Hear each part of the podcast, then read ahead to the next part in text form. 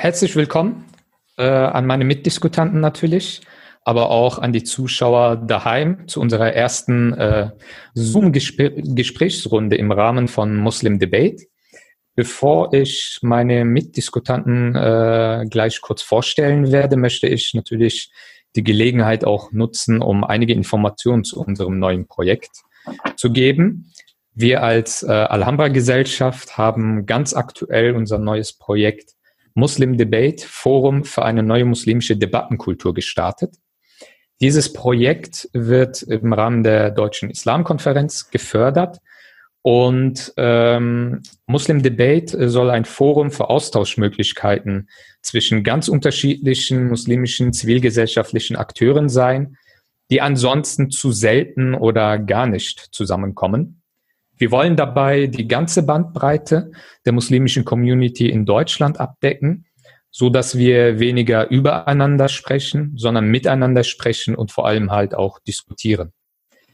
Um äh, die bestehenden Herausforderungen der muslimischen Community in Deutschland zu thematisieren, ähm, sind wir der Auffassung, dass wir mehr Diskursräume brauchen, die auch die Pluralität der Meinungen und Positionen einerseits sichtbar machen und andererseits auch, um dann in einen konstruktiven Meinungsstreit der unterschiedlichen Perspektiven und Argumente äh, zu kommen, um somit halt einerseits natürlich auch ein besseres Verständnis für andere Sichtweisen ähm, äh, zu vermitteln, ohne dabei aber auch kontroversen Themen aus dem Weg zu gehen. Das ist natürlich ein gewagter äh, Spagat oder ein, ein gewagter Versuch, aber ich glaube, es äh, lohnt sich, diesen Versuch auch wirklich zu unternehmen. Denn die in den letzten Jahren äh, polarisierte Debatte über Muslime hat dazu geführt, dass muslimische Stimmen im Diskurs ähm, nicht ihre Stimme erheben oder dass diese kaum gehört werden. Diese Debattenlage erschwert natürlich auch, dass muslimische Teilnehmerinnen im öffentlichen Diskurs sprachfähig werden und sich selbstbewusst und auch selbstreflexiv in die Debatten einbringen. Um in einem gemeinsamen Diskurs Sachthemen zu behandeln, brauchen wir ein Debattenforum für einen Austausch zwischen unterschiedlichen muslimischen Akteuren. Wichtig ist in erster Linie eine neue muslimische Debattenkultur zu entwickeln, in der auch ganz unterschiedliche Muslime miteinander über Sachthemen diskutieren und auch eine Diskussion mit vielleicht kritischen Stimmen suchen. Was wollen wir im Rahmen von Muslim, also wie wollen wir im Rahmen von Muslim Debate vorgehen? Es ist geplant, dass äh, bei Muslim Debate es äh, eine Reihe von nicht öffentlichen Veranstaltungen geben soll. Also geschützte Räume wollen wir etablieren. Aber es soll halt auch parallel Disku Diskussionsveranstaltungen für die allgemeine Öffentlichkeit geben. Zunächst soll es darum gehen, dass Muslime gemeinsam in einem geschützten Raum Probleme der gemeinschaftlichen Binnensphäre überhaupt wahrnehmen und sichtbar machen. Denn nur die Akzeptanz von Problemen und Herausforderungen kann auch zu einer Bereitschaft führen, diese auch überhaupt anzugehen. Die nicht öffentlichen Veranstaltungen werden dann im weiteren Verlauf ergänzt durch, öffentliche Veranstalt durch eine öffentliche Veranstaltungsreihe, also auf jede nicht öffentliche Veranstaltung wird jeweils eine öffentliche Veranstaltung folgen, die inhaltlich und thematisch miteinander verknüpft sind. So dass der innermuslimische Diskurs und auch die Vielfalt der deutschsprachigen muslimischen Community auch einer breiteren Öffentlichkeit sichtbar gemacht werden kann, damit eben halt auch äh, die breitere Öffentlichkeit realisiert, dass es keine homogene Masse an Muslimen gibt, sondern dass es da ganz unterschiedliche Facetten auch vorhanden sind. Wir wollen mit Muslim Debate erreichen, dass Muslime aus der Rolle des Objekts der Debatten in die Rolle des Debattensubjekts kommen. Muslim Debate soll auf der einen Seite das demokratische Bewusstsein stärken, die Teilnahme an demokratischen Meinungsbildungsprozessen fördern und insbesondere auch jungen Teilnehmerinnen zur Analyse ihrer gesellschaftlichen Situation und zur eigenständigen Vertretung ihrer Sichtweisen und Interessen befähigen. Ziel von Muslim Debate ist nicht nur die Etablierung einer Debattenkultur und die Vernetzung von unterschiedlichen Akteuren, die bisher wenig bis gar keinen Kontakt untereinander hatten, sondern auch die Erarbeitung praktischer Handlungsempfehlungen für bisher nicht überwundene Probleme und äh, vor allem halt auch neue Impulse in die Gesellschaft zu geben insbesondere bei kontroverseren Themen, die innermuslimisch, das kennen wir alle von eigenen Beobachtungen, eher gemieden werden, soll eine Sprachfähigkeit erreicht werden, so dass die Scheu, diese Themen auch wirklich offen und selbstbewusst zu diskutieren, gemindert wird. Natürlich hatten wir geplant, im Rahmen von Muslim Debate wirklich eine, äh, die Veranstaltungsreihe so zu gestalten, dass wir uns auch wirklich physisch begegnen. Und äh, die nicht öffentlichen Veranstaltungen sind geplant, dass sie sogar über zwei Tage gehen, so dass man halt so eine Atmosphäre hat mit äh, Diskussionsveranstaltungen, aber eben halt auch äh, jenseits der Veranstaltung, dass man sich gegenseitig vernetzt und äh, besser kennenlernt. Da wir das natürlich momentan aufgrund der aktuellen Corona-Einschränkungen ähm, nicht wie geplant äh, starten konnten, wollen wir zunächst mit einer Online-Diskussionsreihe starten. Wir hoffen aber, dass wir natürlich zeitnah ähm, mit den eigentlichen Veranstaltungen im Rahmen unseres Projektes Muslim Debate beginnen können. Die Corona-Krise aktuell hat natürlich auch für die Religionsgemeinschaften und vor allem auch für das Gemeindeleben massive Auswirkungen gehabt. Das haben wir in unterschiedlichen Funktionen, die wir haben, natürlich äh, hautnah miterlebt. Diese Auswirkungen beschränken sich natürlich nicht nur darauf, dass äh, die Moscheen jetzt geschlossen waren, sondern hat auch Auswirkungen auf das Gemeindeleben insgesamt. Heute wollen wir genau über dieses aktuelle Thema diskutieren und äh, ich freue mich sehr darüber, dass wir äh, ja drei spannende äh, Mitdiskutanten für die heutige äh, Veranstaltung gewinnen konnten, die ich äh, natürlich erstmal kurz vorstellen möchte. Aus München äh, oder aus Penzberg besser gesagt ist uns Imam Benjamin Idris zugeschaltet. Er ist Imam der islamischen Gemeinde Penzberg bei München, aber er ist über Bayern hinaus ein sehr bekannter Imam, der neben seiner ja, langjährigen Imamtätigkeit auch einige Bücher in deutscher Sprache publiziert hat. Sein aktuelles Buch, was glaube ich vor knapp einem Jahr erschienen ist, lautet Der Koran und die Frauen, ein Imam erklärt vergessene Seiten des Islam. Erschienen ist dieses Buch im Gütersloher Verlagshaus.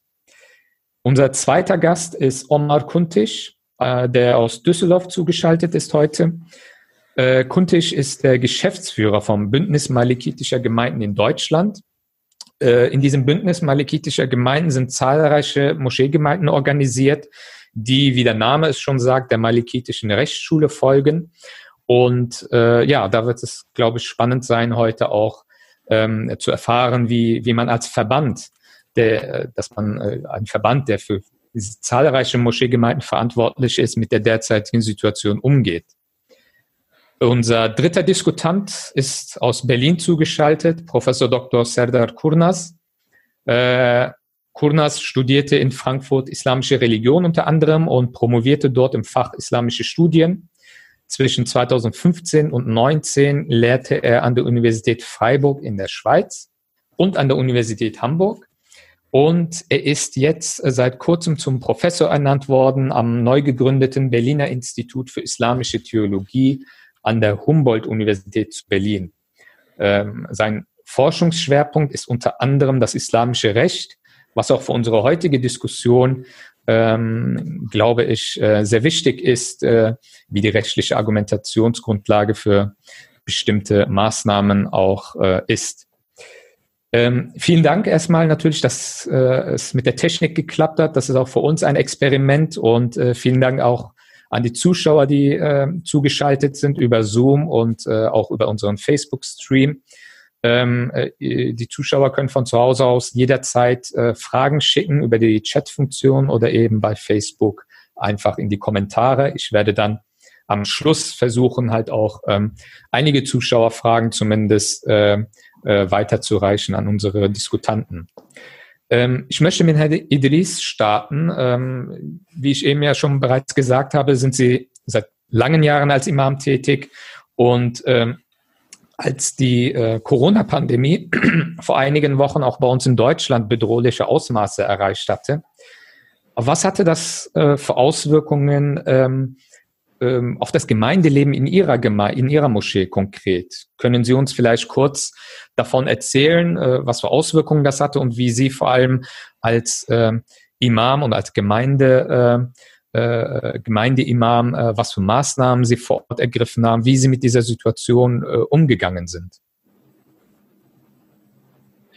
Also ähm, die Corona-Krise ähm, oder die Maßnahmen, die in Deutschland äh, von der politischen äh, Seite getroffen sind, äh, waren, glaube ich, am 14. Ähm, März. Und 14. Äh, März war ein Freitag. Und äh, wir haben schon am Donnerstag uns äh, zusammengekommen als Vorstand und wir haben darüber diskutiert. Also die Nachrichten kamen aus Österreich äh, und da haben wir sofort äh, zu einer ja, Eilsitzung äh, eingeladen, wo wir dann darüber ausführlich gesprochen haben. Wir haben eine Entscheidung getroffen, dass wir morgen, ab morgen sozusagen ein Freitagsgebet nicht ähm, ähm, äh, äh, nicht äh, stattfinden soll. Und wir haben schon am, äh, am Donnerstagabend äh, das bekannt gemacht. Ähm, natürlich waren einige Mitglieder schon informiert, aber diejenigen, die ähm, zu, zum Freitagsgebet, diejenigen, die nicht Mitglieder sind, waren nicht informiert, kamen zum Freitagsgebet, ähm, waren vielleicht nur zehn Leute und am Freitag sind über 200 äh, Teilnehmer. Also die Nachricht kam bei vielen äh, an, aber diejenigen, die nicht äh, äh, Erfahrung oder die die Information bekommen haben, kamen zu Freitagsgebet und waren überrascht. Ähm, und mhm. ähm, kam ein Muslim zu mir, hat äh, gesagt, du bist hier und du musst jetzt das Freitagsgebet leiten. Ähm, ich habe gesagt, nein, äh, ich werde das Freitagsgebet nicht leiten. Wir müssen dann jetzt Abstand nehmen. Äh, ich habe versucht, äh, einfach ihn äh, zu überzeugen, wie wichtig es jetzt in diesen Momenten einfach die Regeln zu achten. Äh, Deutschland äh, redet jetzt über die Maßnahmen und dann an dem Tag ist die Entscheidung in Bayern getroffen, dass ab Montag nicht mehr die Schulen ähm, äh, äh, der Unterricht nicht mehr stattfindet wird. Also das, äh, der erste Tag war für, für mich nicht einfach, um einfach einigen Menschen zu überzeugen, äh, weil die Nachrichten aus der Schweiz schon vor zwei Wochen äh, zu uns gekommen sind, dass, äh, dass das Freitagsgebet nicht mehr dort stattfindet. Mhm. Für, für uns in Deutschland war das, äh, das unmöglich. Also dass das Freitagsgebet nicht stattfindet, dass die Kaaba geschlossen ist. Äh, diese Nachrichten haben uns natürlich schockiert. Äh, wir haben gedacht am Anfang, also viele Muslime haben gesagt, das ist eine politische Entscheidung. Hm. Äh, dass dahinter was anderes steckt, ja, nämlich die wollen uns zwingen, nicht in die Moschee zu kommen, die, die, die nehmen von uns das Freitagsgebet sogar äh, von unseren Händen an. Äh, wir dürfen das nicht zulassen. Das ist auch äh, eine christliche, jüdische Spielerei mit Muslimen und, und Verschwörungstheorien die ersten Tagen. Und äh, äh, dann äh, war die Aufgabe als Imam sofort am, am Freitag eine Alternative sozusagen Predigt zu halten, indem ich dann die, ähm, also aus der islamischen Sicht dann begründet habe, warum das Freitagsgebet oder die Gebete nicht in der Gemeinschaft in dieser Zeit stattfinden sollen. Ähm, das ist natürlich auch äh, ganz schwierig. In der ersten Situation muss man dann natürlich, denke ich mal, sehr viel Überzeugungsarbeit leisten, weil ich glaube ich auch viele einfach die Situation auch nicht wirklich noch realisiert hatten.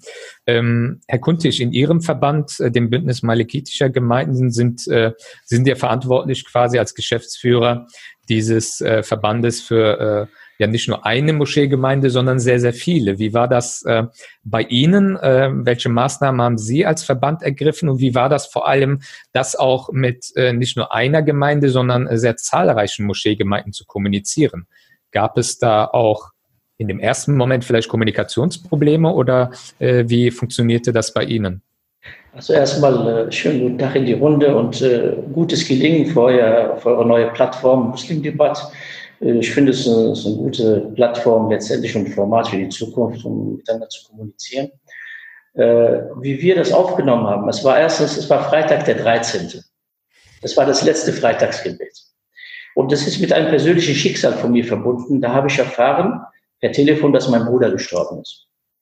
Also das war noch ein persönliches Schicksal. Es war das letzte Freitagsgebet. Dann kam noch, es wird kein Totengebet stattfinden, es, äh, die Moscheen bleiben zu, die Überführung nach Marokko ist nicht möglich, man, man muss ihn hier beerdigen. Das war für mich so ein Spagat, also persönlicher Schicksalsschlag mit meinen, mit meinen Geschwistern, das zu organisieren und noch die Moscheen zu organisieren. Für uns war schnell, äh, auch von den Vorständen, schnell entschieden, wir machen die Moscheen zu. Obwohl es gab weder in Nordrhein-Westfalen noch ein Erlass, ein Gesetzeserlass, die haben zuzubleiben, Gotteshäuser. Das war einfach kurz die Landesverbände, unser stärkster Landesverband in Nordrhein-Westfalen, der hat äh, mit uns dann kommuniziert und wir haben dann entschieden, dass wir erstmal geschlossen bleiben, aus, aus Vernunft und äh, äh, wegen der Ansteckungsgefahr und äh, dass wir dem folgen. Und es gab äh, die einzelnen Moscheevorstände plus Imame haben dann ihre Mitglieder informiert äh, per neuen Medien, ob es jetzt WhatsApp war oder per E-Mail oder und äh, Gott sei Dank gab es da wirklich äh, sehr, sehr vernünftige Menschen und man hat es auch angenommen und später im Nachhinein wurde das auch theologisch erklärt, warum und weshalb, um auch diesen Verschwörungstheoretikern und auch, äh, auch Menschen letztendlich äh, äh, die da diese, die Möglichkeiten suchen, um dann sich eine Plattform zu schaffen und zu sagen, da ist wieder jemand dahinter, da ist der Staat dahinter, die haben wir da was mit den Muslimen vor oder die wollen uns wieder einschränken. Und äh, da haben wirklich das Krisenmanagement hat sehr gut funktioniert. Und äh, bis, bis jetzt ist es auch, bis zum jetzigen Ramadan-Tag ist es auch sehr gut äh, gelungen. Äh, es gab auch eine sehr gute Kommunikation mit der Politik und mit der Kommunen, mit den Kommunen vor Ort. Also die Gemeinden, die das sich organisiert haben, ob es jetzt äh, malikitische Gemeinden waren, türkische Gemeinden, bosnische Gemeinden. Man hat miteinander kommuniziert und hat da wirklich versucht, also flächendeckend eine Einheit zu sein in der Entscheidung. Letztendlich, das, äh, das war sehr wichtig und äh, dass die Menschen dann peu à peu durch die Medien erfahren haben, worum es ging und dann hat man auch mitbekommen, dass auch islamische Länder wie Herkunftsland Marokko, die Türkei, Saudi-Arabien, die äh, die Umrah abgesagt hat, die Pilgerfahrt abgesagt hat. Da wusste man schon, äh, wo, die Reise hingeht und da war man auch vernünftig genug. Und äh, die Moscheen sind bei uns bis jetzt immer noch zu, bis auf einige. Aber das haben wir immer als Verband, haben wir die letzte Entscheidung der Gemeinde überlassen, die vor Ort ist, die auch ihre Gemeindemitglieder kennt, ihre Gemeindezahl wie sie das zu organisieren hat. Und bisher ist mehrheitlich bisher alles zugeblieben bei uns. Ähm, das, was vielleicht so etwas untergegangen ist in dem ganzen, ähm, bei den Corona-Diskussionen und so weiter, ist ja, dass ähm, die Moscheegemeinden und die Verbände ja diese Entscheidungen ja eigentlich äh, alleine schon gefasst haben, bevor es überhaupt Forderungen aus der politischen Richtung oder äh, allgemeinen Öffentlichkeit war. Liege ich da richtig, oder? Also war die Frage jetzt an mich gerichtet? Äh, an äh, Herrn Kuntisch oder Herr Idris? Also bei uns war, bevor da irgendwelche Maßnahmen, weil äh, in unserer Religion, wie ihr wisst, ist das Menschenleben an höchster Stufe zu setzen. Mhm. Und, und wenn man erfährt, dass äh, Ansteckungsgefahren da sind, dass ältere Menschen zu der, zu der Gruppe gehören, der, der Gefahrengruppe, äh, Menschen mit, äh, mit Vorgeschichten, also gesundheitlichen Vorgeschichten, das war dann von, von den Gemeinden aus und von, von den Verbänden, unabhängig, ob wir jetzt miteinander kommuniziert haben oder nicht, die einzelnen Verbände, äh, also von uns entschieden worden. Das ist die Vernunft und äh, wo wir das auch äh, theologisch abgewogen haben. Und wir wollten erstmal gucken, also erstmal zu, wie, wie, wie sind die auch nicht davon ausgegangen, dass der ganze Ramadan oder wir mhm. wussten ja nicht, also wie, wie es jetzt äh, also wirklich aussieht, also erst durch die Medien und durch die einzelnen Kontakte mit der Politik später, also auch mit der, jetzt als Verband auch die Kommunikation mit der Deutschen Islamkonferenz, also mit dem Bundesinnenministerium, mit der Staatskanzlei hier in NRW oder in Hessen, hat man dann über bilaterale Gespräche erfahren, dass es doch nicht eine kurzfristige Entscheidung liegt, sondern es wird vielleicht eine langfristige. Und ich sage ja immer auch den Mitgliedern, äh, äh, das ist einfach eine Normalität. Äh, die werden wir in naher Zukunft nicht haben. Vielleicht geht es bis ins nächste Jahr oder übernächste Jahr, mhm. bis wieder. Oder wir müssen lernen, auch mit Corona zu leben. Ganz einfach. Ja. Ähm, Herr Professor Kurnas, ähm, Sie lehren ja, wie eben schon gesagt, ähm, am Berliner Institut für Islamische Theologie und Ihr Forschung, Forschungsschwerpunkt ist ja unter anderem das islamische Recht. Ähm, Sie haben jüngst auf der Webseite kantara.de mit einer Kollegin einen sehr lesenswerten Beitrag geschrieben über die Frage, äh, wie sich eine Absage der Hajj, also der alljährlichen Pilgerfahrt, in Zeiten von Corona theologisch begründen ließe. Darin ähm, haben Sie ja auch kurz ähm, erörtert, ähm, ähm, einige Prinzipien des islamischen Rechts erläutert, auf deren Grundlage äh, man solche Entscheidungen treffen kann. Könnten Sie uns kurz skizzieren, ähm, was die Argumentationsgrundlage mhm. im islamischen Recht ist, ähm, wenn in Situationen wie jetzt einer Corona-Pandemie oder einer ähnlichen Situation religiöse Pflichten oder Riten ähm, zeitweise ausgesetzt werden. Was, was ist die Argumentationsgrundlage? Weil, weil ich glaube, ähm, wenn man sagt äh, den einfachen Gemeindemitgliedern, ja, das Freitagsgebet wird erstmal ähm, für unbestimmte Zeit ausgesetzt, ist das, das schon ein heftiger Einschnitt in das Gemeindeleben. Gerade das Freitagsgebet, was ja ähm, ja, Höhepunkt der Woche für uns Muslime ist.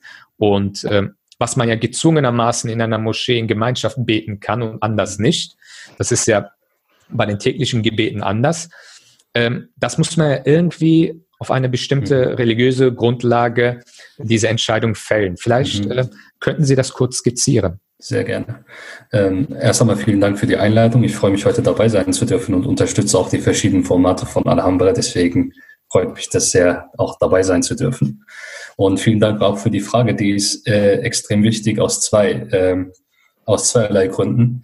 Ähm, ich werde jetzt zwei Argumentationsmuster nachskizzieren und dann werden Sie eigentlich sehen können, dass äh, sich ähm, die Muslime eigentlich relativ einig darin sind, äh, eine Lösung zu finden, weshalb auch eine große Achtung von meiner Seite aus, dass die muslimischen Verbände so schnell reagiert haben. Ich hatte schon wieder nicht zu ungut, aber die Befürchtung, dass man sich hier jetzt wieder extrem wehrt und dann werde ich wieder Interviewanfragen kriegen, um zu legitimieren, weshalb die Muslime so lange brauchen. Und mhm. hier ist es genau das Gegenteil. Die Interviews sind ausgeblieben, weil man so schnell reagiert hat und nachvollziehbar reagiert hat. Ja, das ist wirklich, wirklich angenehm, weil man nicht erklären muss, wieso man aus der Reihe tanzt, sondern ganz im Gegenteil sagt, ja, sogar vor den Warnungen eine Entscheidung getroffen zu haben. Da gibt es zwei Argumentationsstränge. Ich fange mal mit dem Argumentationsstrang an, den Sie auch erwähnt haben, den ich mit meiner Kollegin zusammen ähm, für die Pilgerfahrt erwähnt habe. Mittlerweile ist der Trend, liegt der Trend vor, das geht bis in das 18. Jahrhundert zurück, mit äh, Rechtsprinzipien zu argumentieren, die sogenannte Qawa'id-Literatur.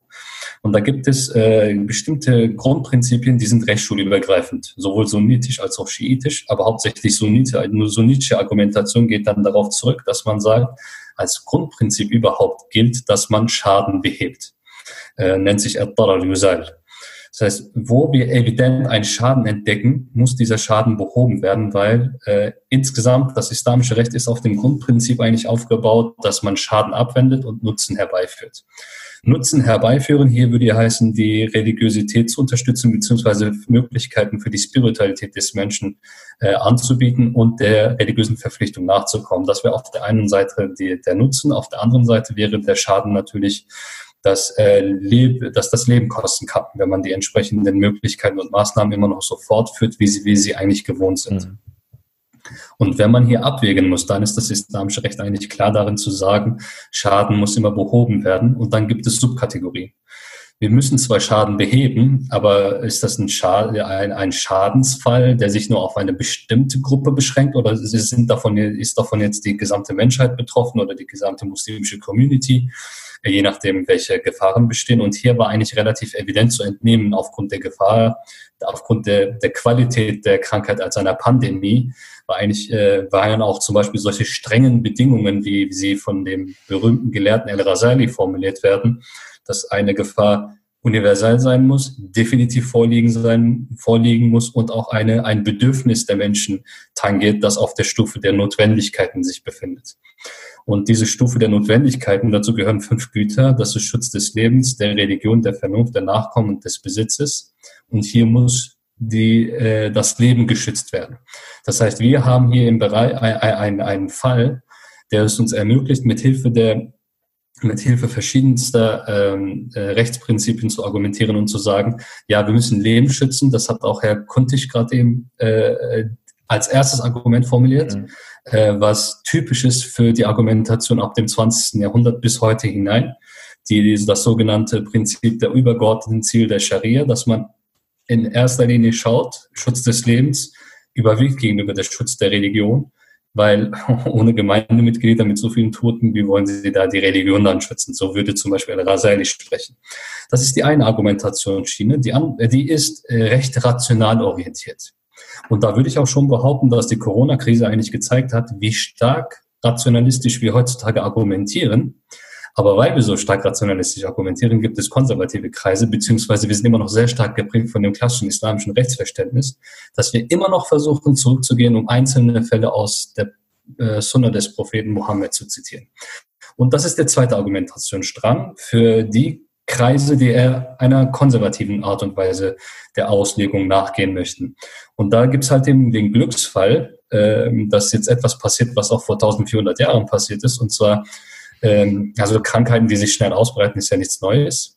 Und da gibt's die Empfehlung vom Propheten Mohammed, dass äh, wenn es irgendwo eine, äh, eine Krankheit bekannt ist und sie sich äh, äh rapide verbreitet, dass man diesen Ort nicht besuchen soll oder diesen Ort nicht verlassen soll.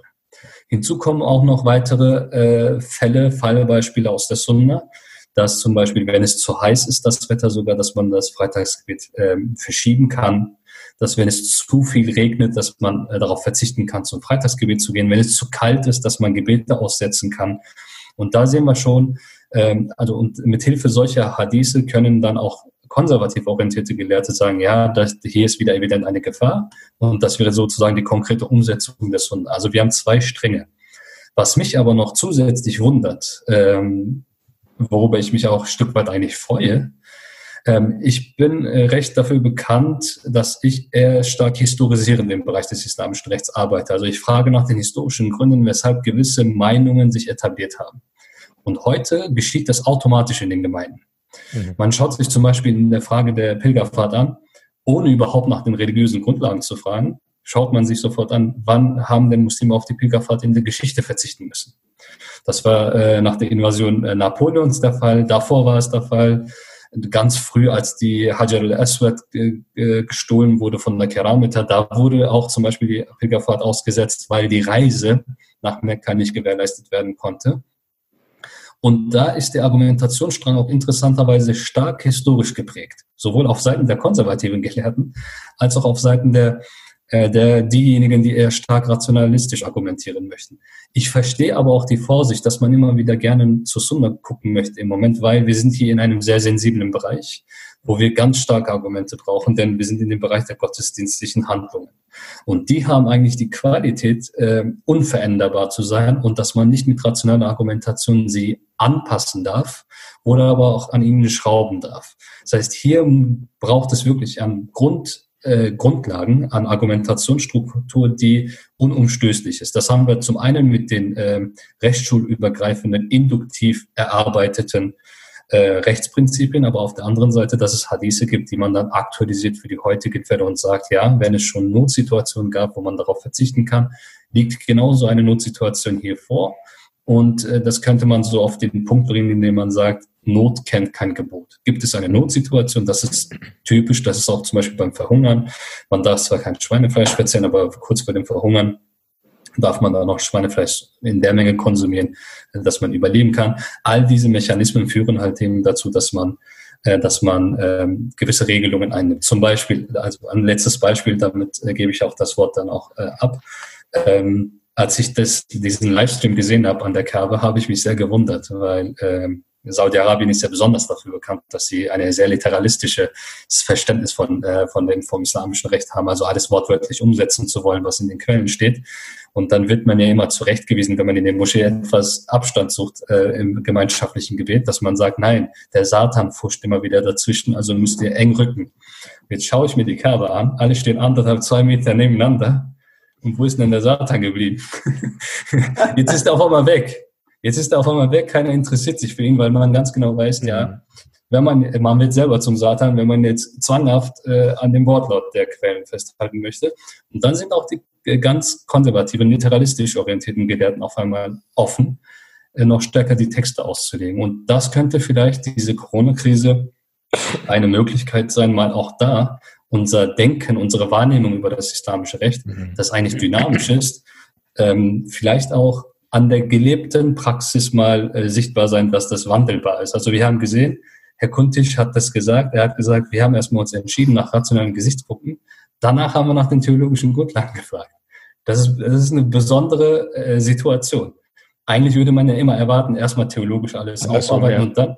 Meistens ist es aber mhm. retrospektiv, weil Menschen intuitiv Ähm, da gibt es Rechtsschulen, die das befürworten. Da gibt es eine Malikitsche Gruppe, eine große Hanefitsche Gruppe, sagen, intuitiv handelt der Mensch schon so, wie äh, dass es den größten Nutzen für den Menschen herbringt. Mhm. Und das ist auch im Sinne des islamischen Rechts eigentlich. Also da kann Corona vielleicht eine Möglichkeit sein, noch darüber theologisch zu reflektieren und das islamische Recht noch dynamischer oder offener mhm. zu gestalten.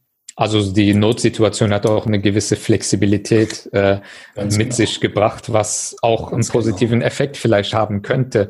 Ja. Ähm, Herr Idris, wie war das ähm, bei Ihnen in Ihrer Gemeinde? Gab es, ähm, ähm also äh, können Sie uns vielleicht schildern, wie die Diskussion innerhalb Ihrer Gemeinde oder innerhalb des Verbands KRM geführt wurde? Gab es ähnliche Argumentationsweisen?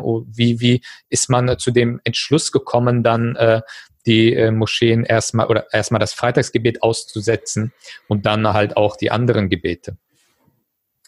Also ich war in Kontakt mit äh, meinen äh, Kollegen, vor allem aus äh, München und äh, in, in, Bayern.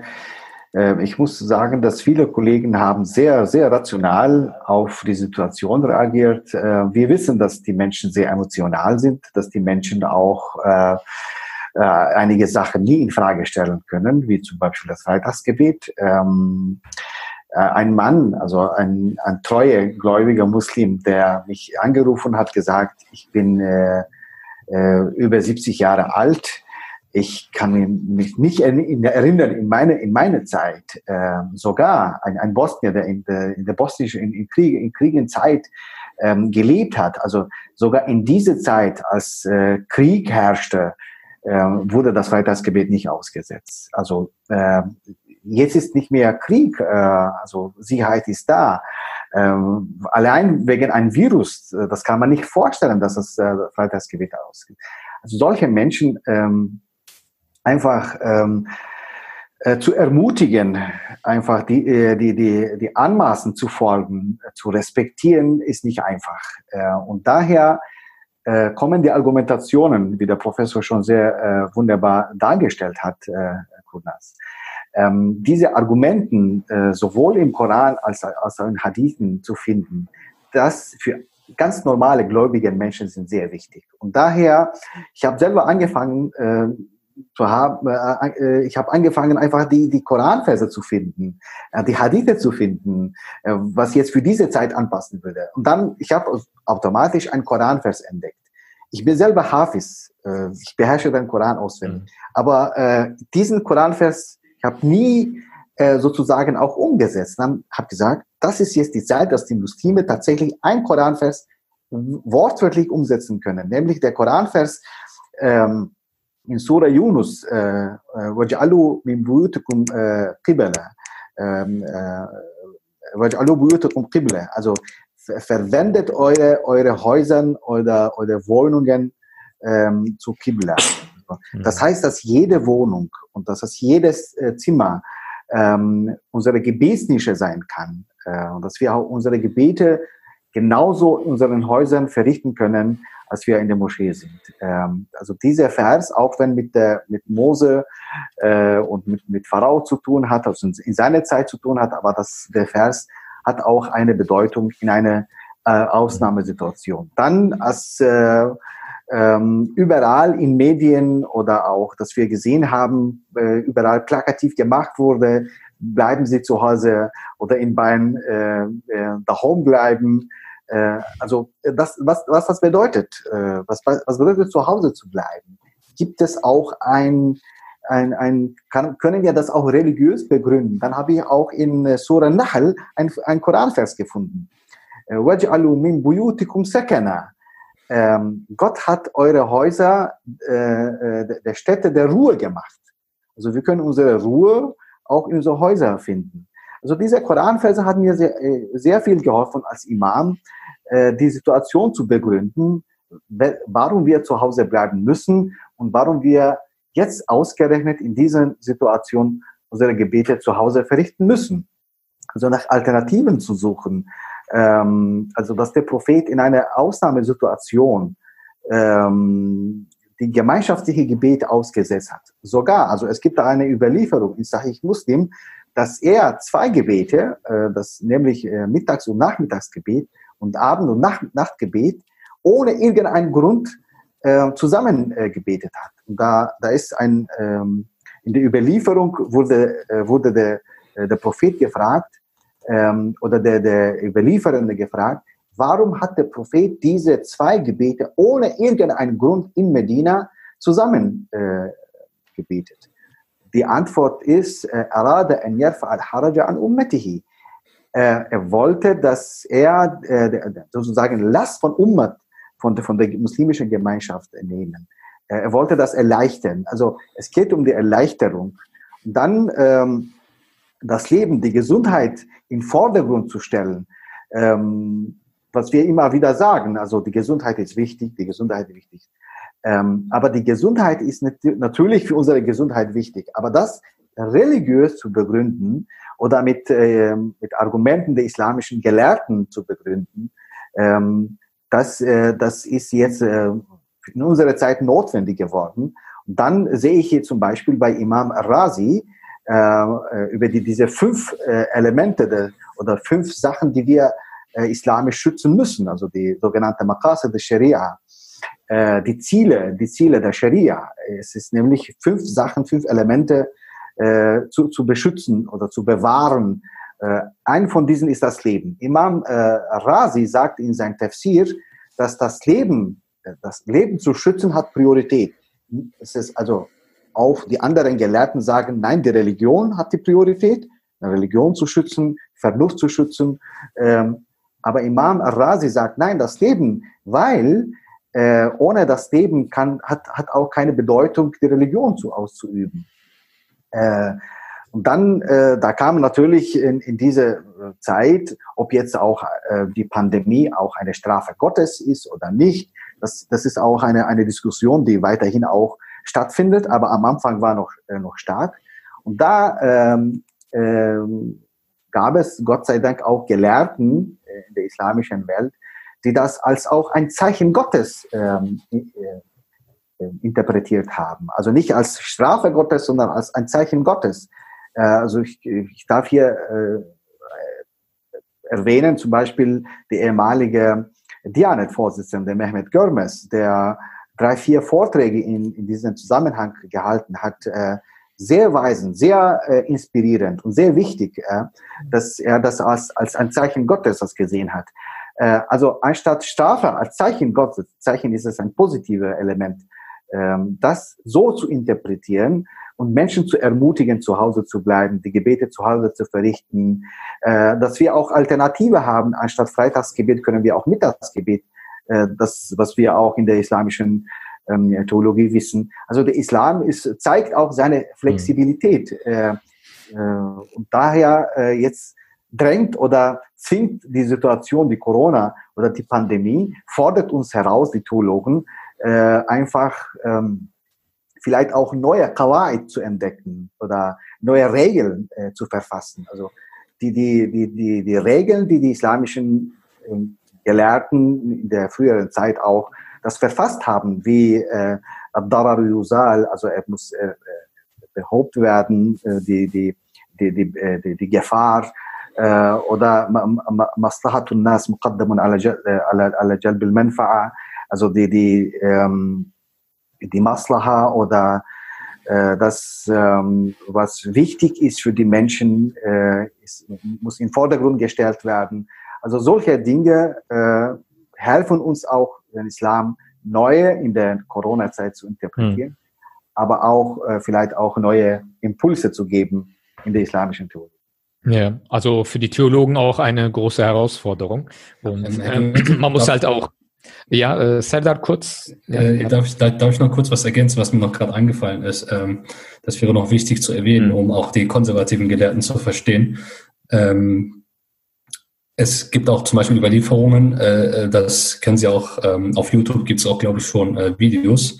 Ähm, es gibt Überlieferungen, die auch dazu aufrufen, zu Hause das Gebet zu verrichten, in unterschiedlichen Fällen, wie zum Beispiel bei starkem Regenfall. Äh, das ist natürlich verständlich, verständlich auf, auf der arabischen Halbinsel, äh, dass man sich da eher versucht hat, davor zu schützen. Hier in Deutschland würden wir wahrscheinlich über mhm. starken Regenfall ähm, lächeln. Aber damals war das ein großes Problem, an dem Gemeinschaftsgebet teilzunehmen. Und da hat man zum Beispiel ähm, während des Gebetsrufs ähm, äh, hinzugefügt, dass man das Gebet zu Hause verrichten soll. Also es salatu fi buyutikum. Das Sallu fi buyutikum. Mhm. Also das Gebet zu Hause oder verrichtet ja. das Gebet zu Hause. Deswegen bin ich mir nicht so ganz sicher, ähm, äh, wer, ob die konservativen Kreise, die nach dem typisch klassischen Recht argumentieren würden, wenn es diese Präzedenzfälle nicht gäbe, ähnlich dann auch darauf reagiert hatten. Also da muss man auch mit mhm. diesem kritischen Blick nochmal drauf schauen. Und es ist auch noch spannend zu beobachten, wie Herr Idris das formuliert hat, mit der Notwendigkeit aus Koran und Sunna zu argumentieren. Da erinnere ich, äh, erinnere ich mich dann gern an den Philosophen Ibn Rushd Avero, er ist dem andalusischen Gelehrten aus dem ähm, ähm, aus, aus dem äh, 11. Jahrhundert, der dann sagt eigentlich, das ist ein rhetorisches Mittel. Also es geht gar nicht darum, dass äh, wirklich hier Dinge äh, begründet werden müssen, um ihre Legitimität nachzuweisen, sondern äh, mhm. es ist ein rhetorisches Mittel, um Leute eher zu überzeugen, als das äh, als eine ähm, als eine Legitimationsgrundlage dafür zu suchen. Das ist eine spannende Beobachtung. Also das müsste man mal empirisch erforschen, ob die Verbände, die meisten Verbände äh, hier auf rhetorischer Ebene nur auf Koran und Sunna zurückgreifen, was natürlich dann auch Implikationen für die Theologie in Deutschland hätte. Hm. Ähm, eine interessante Zuschauerfrage kam, kam jetzt gerade, äh, ähm, und zwar ähm, ähm, äh, bedankt er sich erstmal dafür, dass äh, die Erläuterungen, diese ähm, ähm, gerade auch aus dem islamischen Recht und äh, aus dem Koran und Sunna abgeleiteten, ähm, äh, er stellt aber äh, die Frage, ähm, was hat sich an dieser Ausgangslage geändert, dass es dann zu einem Aktivismus gekommen ist, die schrittweise Öffnung der Moscheen zu fordern bzw. umzusetzen? Wie ist das mit diesen Schutzprinzipien zu vereinbaren? Und welches Gefühl haben die Diskutanten bei dem Anblick der neuen Gebetsansichten? Ähm, zur Erläuterung vielleicht für die Zuschauer, die ähm, nicht ganz wissen, worum es geht. Ähm, ab dem 9. Mai, glaube ich, haben wir ähm, äh, die Moscheen begonnen, äh, einige Moscheen zumindest begonnen, schrittweise die Moscheen wieder zu öffnen, zumindest einige Ta äh, Gebete am Tag ähm, wieder in Gemeinschaft zu verrichten. Ich glaube, der KRM hat auch einen Maßnahmeplan erarbeitet. Ähm, ist, ist die Gefahr denn wirklich nicht mehr da? Ähm, ist, ist, ist, äh, also ist dieses, dieses, dieses Schutzprinzipien, nachdem man sich ja äh, äh, ähm, eigentlich ausgerichtet hat und die Gebete ausgesetzt hat, ist das damit noch zu vereinbaren? Und äh, oder nimmt man da vielleicht ähm, ein Risiko in Kauf? Wie äh, sehen Sie das, Herr Kuntisch? Sie sind ja verantwortlich für mehrere Moscheegemeinden. Wie haben Sie das gehandhabt? Haben Sie schon äh, begonnen, schrittweise die Moscheen zu eröffnen? Oder was ist Ihre Position als malikitische Gemeinde? Also äh, wir haben uns nicht, also wir, der Maßnahmenplan des KRMs ist für uns nicht jetzt äh, orientierungsweisend. Also wir haben uns nicht daran gehalten, sondern die Moscheen sind weiterhin zu. Einzelne haben versucht zu öffnen, aber haben dann wieder zugemacht, weil sie gesehen haben, es ist die Umsetzung nicht schwer, zumal wie wir, wir wieder ins Theologische gehen, das Gemeinschaftsgebet mit eineinhalb Meter Abstand. Es gibt eine Mindermeinung, die sagt, es geht. Es gibt eine Mehrheitsmeinung, die sagt, es geht nicht. Da fehlt was. Also die Reihen müssen geschlossen halten. Wir haben auch mit Karawir, mit Vers uns da also abgestimmt, also kommuniziert, sei es bei der Schließung, sei es auch bei dem Gemeinschaftsgebet, äh, die erklärt haben, nein, äh, lieber zubleiben, auch theologisch aus fundiert mit einer Fatwa. Äh, ich bin ja Jurist und kein Theologe, deswegen äh, äh, hatten wir ja auch eine Diskrepanz. Also ob das Land NRW oder der Bund gesagt hat, laut unserem laut der Religionsfreiheit können die Gotteshäuser offen bleiben. Hatten wir hier eine Diskrepanz, also juristisch, also vom deutschen Gesetz, von der Gesetzgebung ist es erlaubt. Wie vereinbaren wir das jetzt mit unseren theologischen äh, äh, Rechtsschulen? Und wir sind so verblieben, wir bleiben zu. Jetzt haben wir eine, auch eine, eine Befragung der Mitglieder gehabt, also eine digitale Mitgliederversammlung, die besagt hat, also vielleicht Leilat al-Qadr den einen Tag oder das Eidgebet so, aber da könnte man Ausnahmen machen mit dem Abstand, wenn man, wenn man das macht. Aber wir haben auch gesehen, äh, der, die Vorstände wollten die Verantwortung letztendlich, mhm. es war schwer, die Verantwortung zu übernehmen. Und nicht alle Moscheen sind so aufgebaut wie schöne. Es gibt kleinere Moscheen. Wenn man da den Abstand wirklich so beibehält, dann hat man vielleicht nur zehn Betende oder was weiß ich. Und hat es überhaupt dann Sinn? Ist es überhaupt noch ein Gemeinschaftsgebet? Also ich glaube, diese, diese rein geschlossen halten, als Schulter an Schulter auch den, den, den Bruder auch fühlen, auch äh, merken, man ist in einer Gemeinschaft, auch spirituell, auch wenn man mit Gott äh, also in Verbindung ist, das ist die Gemeinschaft. Und ich habe mir Fotos jetzt mir angeschaut von einigen Gemeinden, wo da, da eine da sitzt, der andere da, äh, da mhm. fehlt mir das Gemeinschaftliche und viele haben gesagt, auch auch äh, mit, äh, Mitglieder der, der Moscheen, wir besuchen die Moschee nicht. Gesundheitlich ist es uns zu gefährlich. Zweitens, erklären Sie älteren Menschen, die, die die Moscheen ja gefüllt haben vor der Tür, weil du Nummer 51 bist, kommst du hier nicht rein, mhm. Nummer 50 ist schon drin. Äh, äh, in, in, in manchen Moscheen haben sie schon angefangen mit Nummervergabe. Erklären Sie Menschen, die bei Ihnen kein Mitglied sind, du kommst hier nicht rein, weil du kein Mitglied bist. Erklären Sie Menschen, die nicht aus unserem Kulturkreis sind. Das, das sind so viele Fragen, äh, die möchte ich nicht vor der Tür dieser Moschee beantworten müssen. Zumal die Muslime, uns trifft es ja doppelt hart. Es war die Corona fing kurz vor Ramadan oder in den Ramadan. Also wir haben nicht eine Corona-Pandemie nach Ramadan gehabt. Hm. Dass wir gesagt haben, okay, die Aktivitäten hatten wir, die Iftare, dieses gemeinschaftliche, die Taraweh-Gebete, was alles freiwillig ist. Also wir, gehen, wir reden ja nur bei der, bei der Pflicht nur vom Freitagsgebet. Davon gehen wir aus. Alle Gebete kann man ja zu Hause verrichten oder, oder, oder mit sich alleine oder in der Moschee. Die Moscheen mittlerweile bei uns, die haben ja auf, aber es gibt keine Gemeinschaftsgebete. Zum Beispiel. Und es ist für mich auch mit den Gebeten Fajr anzufangen, also Morgengebet, Mittag, äh, Nachmittag, ich glaube Mittag und Nachmittag ist, ist auch, äh, und das Freitagsgebet auszulassen und dann peu, sich hochzufahren, finde ich ein bisschen widersprüchlich. Entweder ich will Normalität ich erwarte, wenn wir sagen, wir haben Normalität, das Gemeindeleben kann normal umgesetzt werden. Die Menschen können ihre Moschee aufsuchen, sie können äh, ihr Gemeindeleben dort umsetzen. Und diese Normalität habe ich nicht. Ich kann die Moscheen verstehen, dass man äh, während des Ramadan sehr hohe Aktivitäten hat, dass man äh, von Ehrenamt lebt, dass man von Spenden lebt, dass man, das kann ich alles verstehen. Das können wir alles nachvollziehen.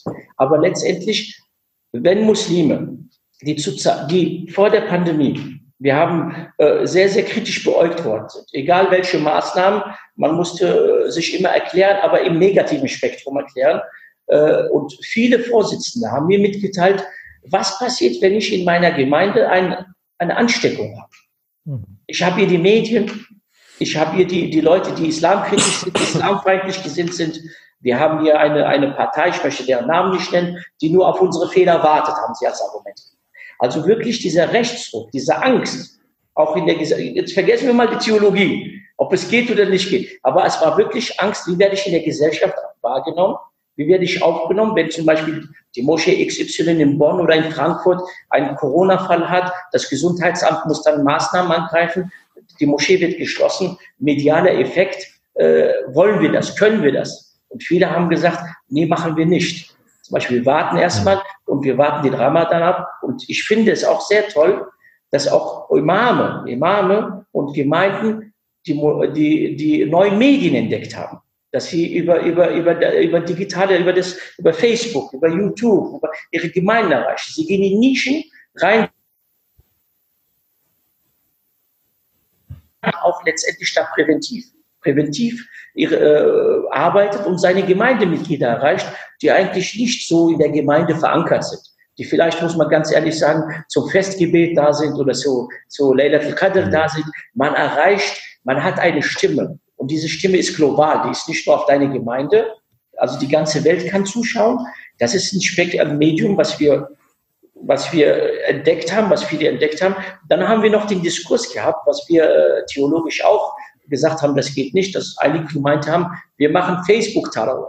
Der Imam betet vor und die können ja von Haus aus ihm hinterher beten. Da haben wir gesagt, das geht theologisch überhaupt nicht, weil der Mensch muss physisch, er muss physisch in der Gemeinde, in der Moschee sein. Aber es gab auch Theologen und Imame, wirklich, die da gesagt haben, es geht. Da habe ich auch gesagt, ja, stellt ihr mal vor, ihr habt, ihr habt jetzt so einen, einen Internetsturz, es gibt kein, ihr habt kein, also äh, ihr seid nicht online, was macht ihr dann? dann das sind so Sachen, die man so tagtäglich, und wissen Sie, mir, mir tun oder taten, tun die älteren Menschen leid, hm. die wirklich äh, tagtäglich ihre, ihre sozialen Punkte dort hatten, ihre Verbindungen dort hatten. die Moscheen sind ja ein sehr wichtiger Sozialraum, gerade ja, für die Älteren. Ja es, ja, es geht, wir haben nicht die traditionelle Moschee wie in unseren Herkunftsländern. Die fünf Gebete ja. und dann kannst du nach Hause gehen. Das ist ein, ein, Sammelort, man trifft sich, man tauscht sich aus, es gibt das äh, Teehaus, das Kaffeehaus, man redet, man kommuniziert und das fehlt auch den Menschen. Und deswegen mhm. haben wir auch unsere Imame angewiesen, letztendlich auch Seelsorge telefonisch zu betreiben, weil diese älteren Menschen können mit der Digitalisierung nicht umgehen. Also, äh, und sie werden es auch nicht schaffen. Deswegen liegt dem Imam auch eine wichtige Funktion, jetzt im Ramadan außerhalb dieser Gebete auch mit seiner Gemeinde anders zu kommunizieren, auch im geschlossenen Raum, mit Menschen zu reden. Weil glauben Sie mir, viele sind depressiv mhm. geworden viele Perspektivlosigkeit, Angst, äh, Existenzängste, dann haben wir das Problem, äh, das haben wir statistisch gesehen, aber in der gesamten Gesellschaft, häusliche Gewalt ist gestiegen, äh, viele Sachen sind gestiegen. Das muss, da ist auch der Imam gefragt, da zu intervenieren. Und ich glaube, die Gemeinde oder die Moschee hat gelernt, seine Gemeinde näher an sich zu, zu lassen. Weil wenn ich mit Menschen telefonisch kommuniziere, sie besuche, ist es was anderes, wenn ich sie im, Gemeinschaftshaus, in der Moschee sehe. Da sind drei, vier, 500, aber ich kenne ihre einzelnen Schicksale nicht. Ich weiß gar nicht, wie es ihm geht oder wie es ihm nicht geht. Also der, äh, der Imam muss sich auch darauf vorbereiten, dass er einen Teil seiner Arbeit in Zukunft so bestreiten wird, dass er auch digital, digitale Medien äh, annehmen muss und wird und äh, dass wir unsere Imame dahingehend fortbilden müssen. Aber wir haben wirklich trotz der äh, rationalen Entscheidung auch theologische, sehr viele theologische Entscheidungen mit einfließen lassen und haben auch im Nachhinein entschieden, dieses Gebet mit eineinhalb Meter und was für mich nie, also dieses, die, die sanitären Anlagen geschlossen zu halten. Also das geht überhaupt nicht. Also weil, weil äh, wenn Sie mehrere Menschen die Gemeinde haben, müssen Toiletten geöffnet sein, also müssen Waschungsräume äh, ermöglicht werden. Also der Maßnahmenkatalog, ich, man kann es so sehen, wie man will. Es ist eine gute Aktion von Karim, es ist eine, also eine Absicht dahinter. Äh, aber, aber wir haben uns nicht dran gehalten. Wir haben unsere Maßnahmen selbst im Land und im Bund übermittelt und unsere Empfehlungen gegeben nach Ramadan langsam stetig zu öffnen. Die mhm. zwei Ausnahmen habe ich genannt, äh, äh, äh, Dings Laylat al-Qadr und äh, das äh, Eid al-Fitr, diese, diese, diese, diese Gebete und die, die Kommunen haben auch äh, sich bereit erklärt, zum Beispiel Turnhallen, zum Beispiel äh, mhm. versuchen die zu mieten an für das Feiertagsgebet. Für Feiertagsgebet, an Sportplätze, öffentliche. Und ich habe eins gemerkt, es gibt einen Paradigmenwechsel. Also nehmen wir mal den Adhan. Der wurde angenommen. Ich habe noch keinen äh, von der Gesellschaft, der geklagt hat dagegen, der gesagt hat, was soll das? Also, wieso? Also man merkt, die Gesellschaft ist näher zusammengerückt. Diese, diese Unterschiede, diese, diese Feindseligkeiten existieren nicht. Es ist auch eine einmal, in jedem Unheil ist auch ein Heil für die Menschheit. Und es mhm. ist auch eine einmalige äh, äh, Situation oder Gelegenheit für die Muslime, ja. sich hier in dieser Gesellschaft zu verorten und ihren Beitrag zu leisten. Hm. Nicht nur ihren aktiven Beitrag zu leisten. Und das haben viele Gemeinden ja. wirklich angenommen. Und da war es auch, eine, auch jetzt ein Glück, dass, die, dass, dass es während Ramadan war. Weil da sind die, die Menschen äh, spendabler, sie, sie, sie, sie gucken nach dem Nachbarn, sie kümmern sich um die Mitmenschen. Das ist der Monat, der für uns prägend ist, letztendlich hm. für die Oma und nicht nur für die Oma zu sein, sondern für die Mitmenschen da zu sein. Ja. Und ich möchte noch ähm, ein, ein, zwei äh, Anmerkungen von den Zuschauern noch mit ja. reinholen, die nämlich auch sehr, sehr spannend sind. Wir haben ja äh, darüber gesprochen, da kann vielleicht Herr Idris etwas sagen, wie die das, wie sie das handhaben in ihrer Gemeinde. Ich meine, natürlich jeder wünscht, wünscht sich, dass die Moscheen früher als später öffnen. Gerade im Monat Ramadan. Ähm, viele Muslime vermissen das, die Tarawih-Gebete und die Iftar in der Moschee ähm, aber wenn ich mir jetzt zum Beispiel die Bilder aus den Moscheen mir anschaue, die bereits jetzt äh, schrittweise geöffnet haben, natürlich mit strengen Maßnahmen, ähm, da äh, stellt nämlich eine Zuhörer die Frage, welche Rolle hat denn der Aspekt der Ästhetik bei der Religionsausübung? Und zwar konkret, ist es besser, ein schönes Gebet zu verrichten oder mit Abstand Markierungsbändern auf dem Boden, Masken und äh, also das gibt, das macht ja, das gibt ja auch etwas Visuelles her, was man eigentlich mit dem Gebet, was ja Moment der Ruhe, Moment der Spiritualität ist, eigentlich nicht wirklich zu vereinbaren ist. Ähm, wie äh, haben Sie das gehandhabt, Herr Idris, in Ihrer Gemeinde? Haben Sie schrittweise eröffnet? Also ich bekomme das immer mit. Sie machen ja jeden Tag die Mokabela zum Beispiel über Facebook Live, ähm, äh, was ich mir sehr gerne mir äh, anschaue. Ähm, haben Sie das eher ins auf Social Media ähm, verlegt oder haben Sie schon angefangen, wirklich schrittweise zu öffnen? Oder wie sehen Sie das überhaupt, diesen Aspekt der Ästhetik? Also wir haben als äh, Penzberger Moschee ähm, im Vorstand darüber ausführlich diskutiert. Da gab es unterschiedliche Meinungen. Ähm, viele sowohl äh, Gemeindemitglieder, mit denen wir in Kontakt sind, ähm, als auch äh, Vorstandmitglieder sind der Meinung, äh, dass äh, diese schrittweise Öffnung äh, nichts uns bringt. Ähm, das macht keinen Sinn. Auch wenn einige sich äh, doch wünschen, zumindest für ein Tarawih-Gebet, zumindest jetzt im Ramadan. Ähm, da haben wir darüber äh, äh, diskutiert und haben wir eine Entscheidung getroffen, einfach etwas zu probieren, ja, ähm, wie, das, äh, wie das funktioniert. Dann haben wir gesagt, wir öffnen während der Koranrezitation, während der Mukabele. Mhm. Und das ist ähm, gleichzeitig auch äh, das, das Nachmittagsgebet, Asr, Kindi-Gebet. Äh, wir haben die Räumlichkeiten alles vorbereitet, die Maßnahmen, äh, alles äh, ausführlich in mehrere Sprachen geklärt, erklärt und geteilt. Ähm, Desinfektionsmittel haben wir hier alles organisiert. Und da haben wir gesagt, wir öffnen jetzt für zwei Stunden. Von 16.30 Uhr bis 18.30 Uhr. Und überraschend, am ersten Tag kamen nur zwei Leute. Wir haben vielleicht über 20 oder 30 Leute mhm. gewartet, kamen nur zwei Leute. Und dann kam die Reaktion von Mitgliedern, äh, nee, das macht keinen Sinn, ihr sollt die Moschee nicht öffnen.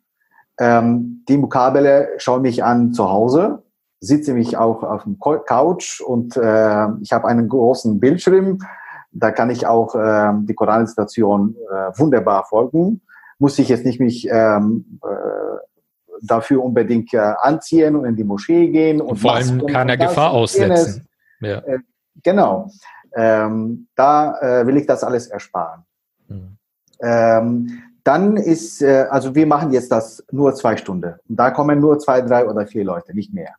Jetzt ist die Diskussion auch ähm, bei, wie äh, äh, äh, Kuntisch ist jetzt auch mit dem, mit dem ähm, Laylatul Qadr äh, am kommenden Dienstag. Ähm, da ist meine Botschaft, also meine Überzeugung äh, oder die Überzeugung auch äh, Vorstandsmitglieder, dass wir die Moschee auf keinen Fall öffnen sollten. Weil wir Menschen nicht selektieren dürfen. Ähm, weil auch wenn eine repräsentative Moschee ist, Penzberger Moschee, mhm. wo normalerweise 400 Leute zusammenkommen und zusammen beten können, äh, mit diesen Maßnahmen dürfen bei uns nur 40 Leute beten. Also, äh, und wir machen keinen Unterschied, ob die Männer oder Frauen sind. Das heißt, sagen wir so, äh, 60, 40 Prozent. Also, ähm, 30 Männer und, und, und, und 10, 10 Frauen. Wer sind diese Personen? Äh, ausgewählte mhm. Menschen. Äh, das, das führt zu einer Diskussion, die wir unbedingt ersparen müssen. Äh, und daher müssen wir jetzt noch stärker als Imame meiner Meinung nach plädieren, dass die Menschen zu Hause bleiben müssen ähm, und äh, die familiäre Atmosphäre genießen sollten.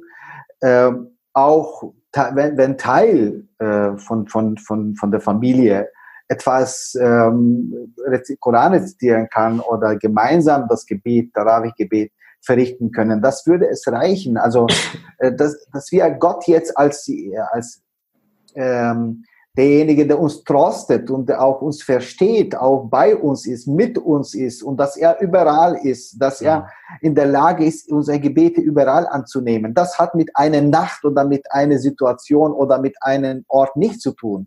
Dass Gott äh, zwischen auch Leilatul Qadr und nicht Leilatul Qadr in dieser Situation keinen Unterschied macht.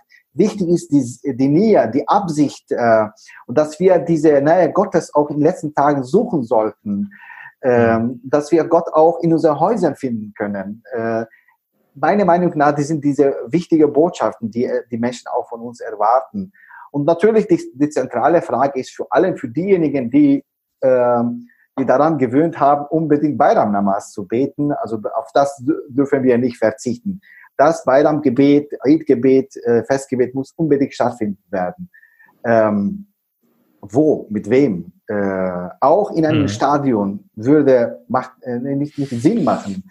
Ähm, wir, ich, ich bin der Meinung, dass jetzt ähm, die öffentliche auch ähm, Fernsehen wie, wie CDF, ARD oder Bayerischer Rundfunk erwarte ich auch äh, von äh, von Menschen, die ähm, immer wieder über Muslime so oder so berichtet haben, jetzt auch ähm, mit Muslimen im Kontakt ähm, aufzutreten und dann auch äh, ein Bayram-Namaz auch richtig und gescheit auch anzubieten. Sie hatten das ja in einem Sie hatten das ja in einem offenen Brief auch angesprochen. Gab es da eine Reaktion darauf? Nein, also ich, ich bis jetzt gab es keine Reaktion ja. äh, vom Bayerischer Rundfunk. Äh, sind noch äh, ja mehr als zehn Tage geblieben. Ich bin gespannt auf eine Reaktion und äh, das wäre auch wichtig und vielleicht kann ja. die Politik. Also das, das ist sehr, sehr wichtig. Äh, es gibt, äh, ich habe es gestern gelesen, dass auch der KRM äh,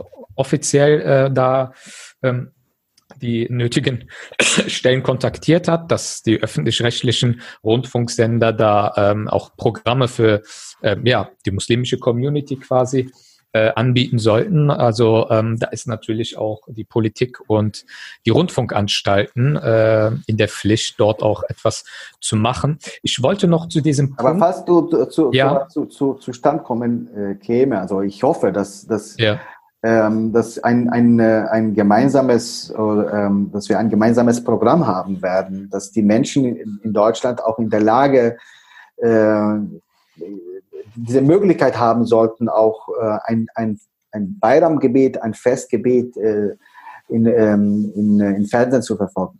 Ähm, ich erwarte auch ein, ein Appell von KRM, von allen Dachverbänden, von allen Imamen, von allen äh, muslimischen Würdenträger.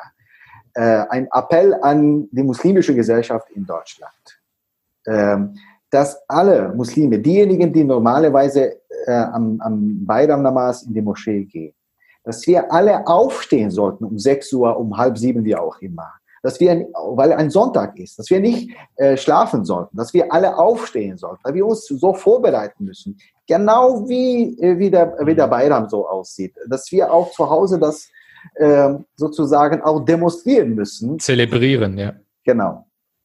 Ja, auf jeden ähm, Fall. Äh, darf ich dazu noch was sagen? Vor allem mit dem äh, Aspekt der Ästhetik. Genau, das war nämlich meine Frage, die ich auch stellen wollte. Ah, okay. Und zwar, ähm, äh, Herr Kuhnas, vielleicht können Sie uns davon sagen, was für eine Rolle spielt die Ästhetik? Gibt mhm. es da in den Quellen, äh, mhm. in den religiösen Quellen äh, zu dieser Frage der Ästhetik und auch der Schönheit der Glaubensausübung? Ist das ein Faktor, der eine Rolle spielt oder äh, mhm. gar nicht?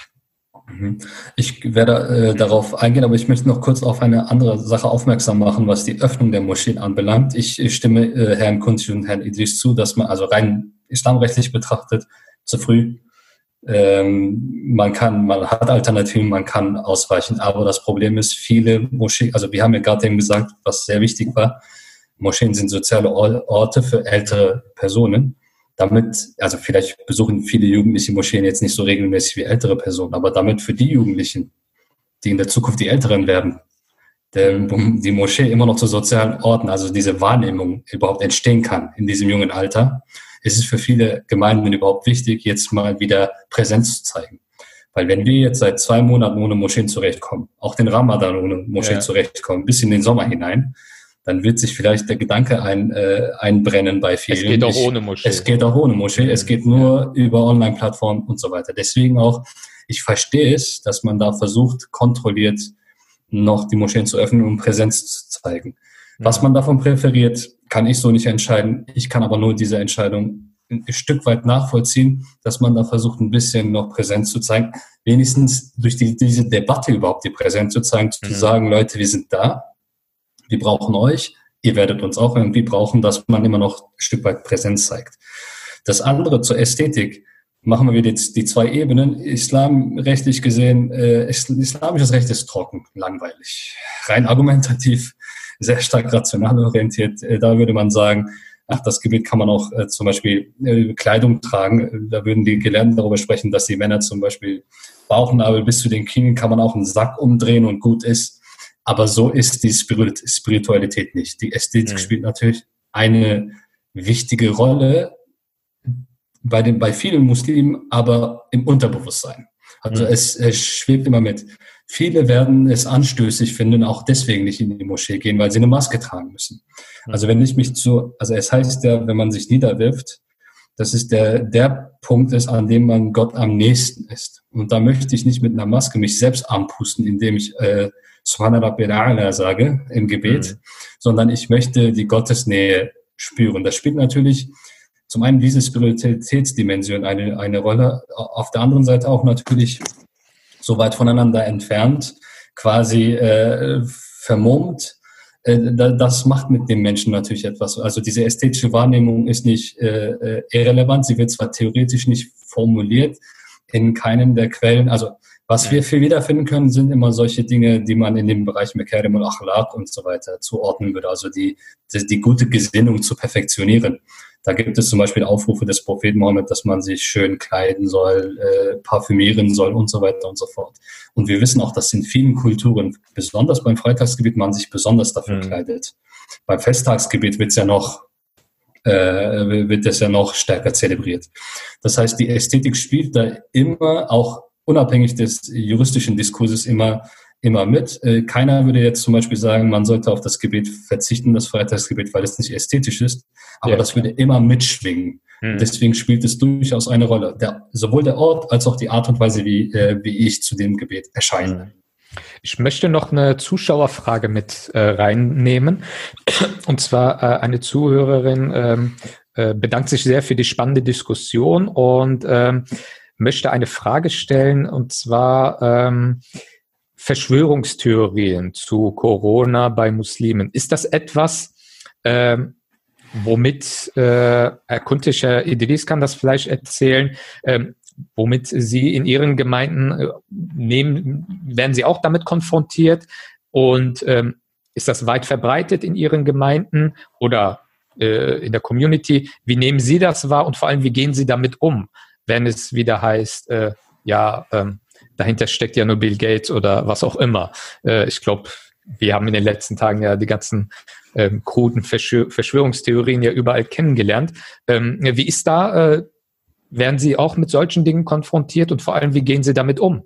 Äh, natürlich versucht man äh, zu erklären, wie Corona sich entwickelt hat, die Pandemie und man, man, man hat immer die die immer die gleichen Sündenblöcke, da steckt Amerika dahinter, da steckt Israel dahinter, das ist eine, eine, eine, eine, eine eine, entwickelt von, von einer bestimmten Familie, Großfamilie, die die Weltwirtschaft in der Hand. Also die, diese Verschwörungstheorie, die gab es ja vor Corona. Die werden nur noch mit Corona ausgeweitet und vielleicht bestätigt.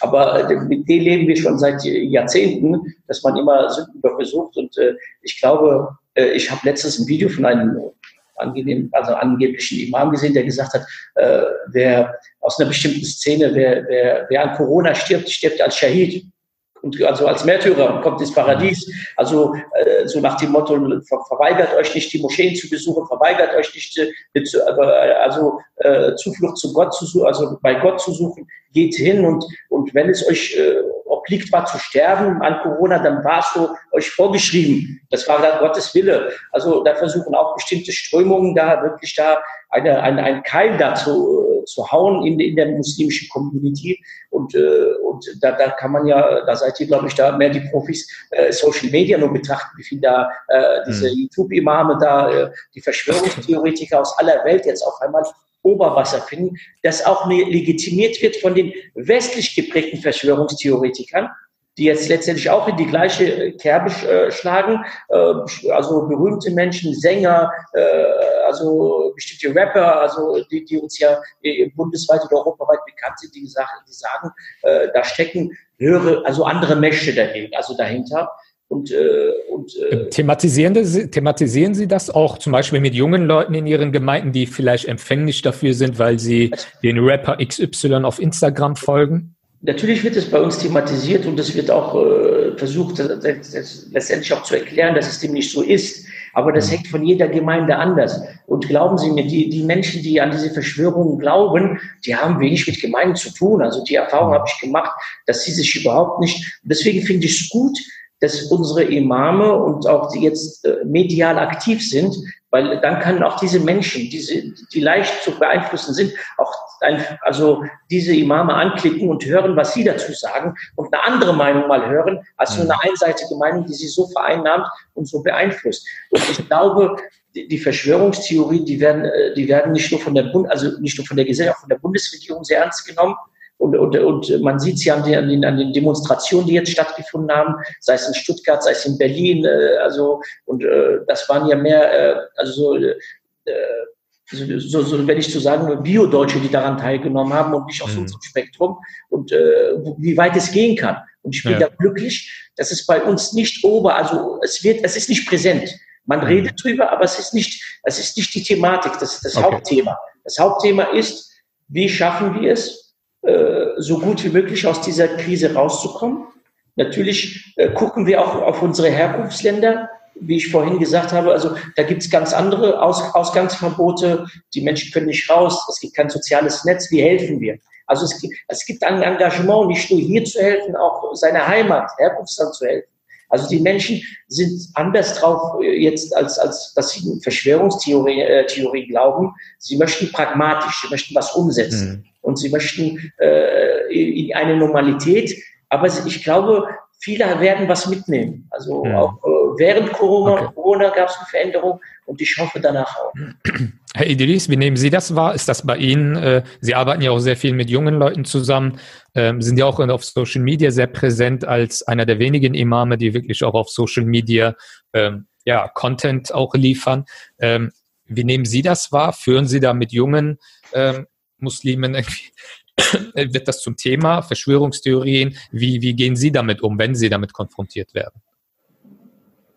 Also ich glaube, dass äh, das Phänomen mit Verschwörungstheorien ist nicht rein muslimisches Phänomen. Also, ja, ähm, das sehen wir ja. Wir haben ja rechte, linke, Esoteriker, alles Mögliche. Genau. Ja. Äh, und da ist äh, viel mehr bei Jugendlichen präsent als bei Älteren, ähm, weil die Eltern haben sowieso äh, nicht so äh, starken Zugang zu Internet ähm, und die haben schon einfach daran gewöhnt, ähm, hm. äh, zu respektieren, ähm, zu folgen. Also die Hierarchie ist bei Älteren anderes als bei Jugendlichen. Äh, die Jugendlichen sind einfach äh, so mehr diejenigen, die sehr einfach äh, protestieren wollen, nicht, ein, nicht, ein, ein, nicht einverstanden sind mit all das, was, was die Politik sagt oder was, was die Imame sagen. Und das ist auch verständlich. Also ähm, wir sind äh, Protest, Protestgesellschaft. Äh, das ist äh, völlig normal und völlig auch verständlich. Aber ähm, es, ist, es gibt auch eine Situation, und Gott sei Dank, das ist auch eine globale Situation.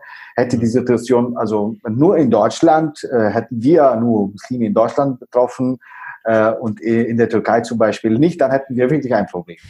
Äh, und weil, sagen wir in Anführungszeichen, auch, auch in der Türkei die Pandemie ist, dann äh, sind die Menschen auch äh, diejenigen, die vor allem die türkischen Fernsehen schauen, sagen, aha, auch, äh, auch unsere Eltern oder Verwandten sind betroffen, dann ähm, verstehen das auch teilweise. Aber ich bin nicht jetzt in der Lage als Imam, ähm, ja, ähm, gegen diese Verschwörungstheorien zu bekämpfen. Mhm. Das ist nicht meine Aufgabe und das kann ich auch nicht. Äh, meine Aufgabe ist auch, ähm, vernünftig mit der Situation umzugehen. Es gibt ein Virus. Kein, kein Mensch kann da sagen, das ist kein Virus. Also es ist ein, ein Virus.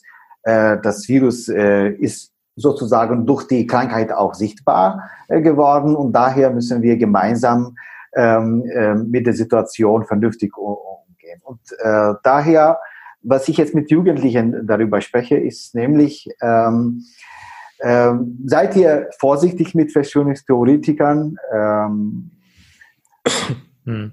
äh, seid ihr vernünftig? Und äh, ich glaube, ich sage immer, also ich glaube nicht, dass, äh, dass Angela Merkel ähm, lügt. Ähm, äh, ich, ich bin ein Mensch, der ähm, großen Vertrauen auf eine, eine Politikerin wie Frau Merkel hat und daher, das, also so versuche ich zu Jugendlichen zu, zu, zu einfach zu, zu begründen, dass, dass es kein, ähm, das kein, kein Sinn macht, einfach dagegen zu protestieren, sondern einfach äh, klug umzugehen. Natürlich, da müssen wir gegen die Beschränkung der, der Grundrechte äh, zu gehen. Da müssen wir auch unser ähm, äh, lauter sprechen und auch mhm. äh, das Grund, Grundgesetz und die, die, die, die, die Grundrechte zu verteidigen. Das ist schon klar. Das ist demokratisch und das ist in Ordnung. Aber was einige äh, Verschwörungstheoretiker machen, ähm, da kann ich nur meinen ja. Kopf schütteln. Vielleicht an äh, Serdar Kurnas noch kurz eine ja. Stimme noch aus dem äh, Publikum mit reinnehmen, dann äh, können Sie gerne darauf, äh, in, äh, darauf eingehen. Ähm, eine Zuschauerin sagt, in meiner Gemeinde sind es vor allem sehr aktive Gemeindemitglieder jeglichen Alters und teilweise auch Gruppenleiterinnen, die diese Verschwörungen als Wahrheit verkünden und die Gemeindemitglieder aufrufen, sich zum Beispiel gegen Impfzwang, gegen Bill Gates, gegen den Staat zu wehren. Sie sagt, mit Fakten kommen andere überhaupt nicht dagegen an. Es sind derweil die gleichen Verschwörungen, die auch sonst in der Gesellschaft verbreitet sind. Wir kennen sie aus dem linken, rechten Spektrum und so weiter. Und ähm, die Frage ähm, der Zuschauerin ist, sollte dieses Thema nicht ein wichtiges Thema ähm, auch bei den Gemeindeleitern sein und religiösen Autoritäten. Ähm, Herr Kuhn, also was würden Sie dazu sagen? Ist, muss man äh, da gerade auch als Autoritätsperson einer Gemeinde ähm, da nicht ähm, wachsam sein für solche Entwicklungen oder, oder was kann man da machen? Weil ich glaube, viele sind einfach überfordert. Das ist ja in der, mhm. in der Mehrheitsgesellschaft so, dass äh, mhm. diese, ja, dieses geballte ähm, öffentlich werden, dieser Verschwörung, die gab es natürlich immer, diese Verschwörungstheoretiker, ja. aber dass das so eine ja, gewisse kritische Masse erreicht hat, dass sie das mhm. immer offener, immer radikaler auch artikulieren, mhm. muss das in unserer muslimischen Community nicht auch in, mehr in den Fokus geraten, vielleicht in der Jugendarbeit und in der Gemeindearbeit? Ich würde ähm, definitiv sagen, ja. Mhm. Denn ähm, ich weiß, dass es gegen Verschwörungstheorien ähm, Fakten darzustellen, dass das ähm, hilft so gut wie gar nichts.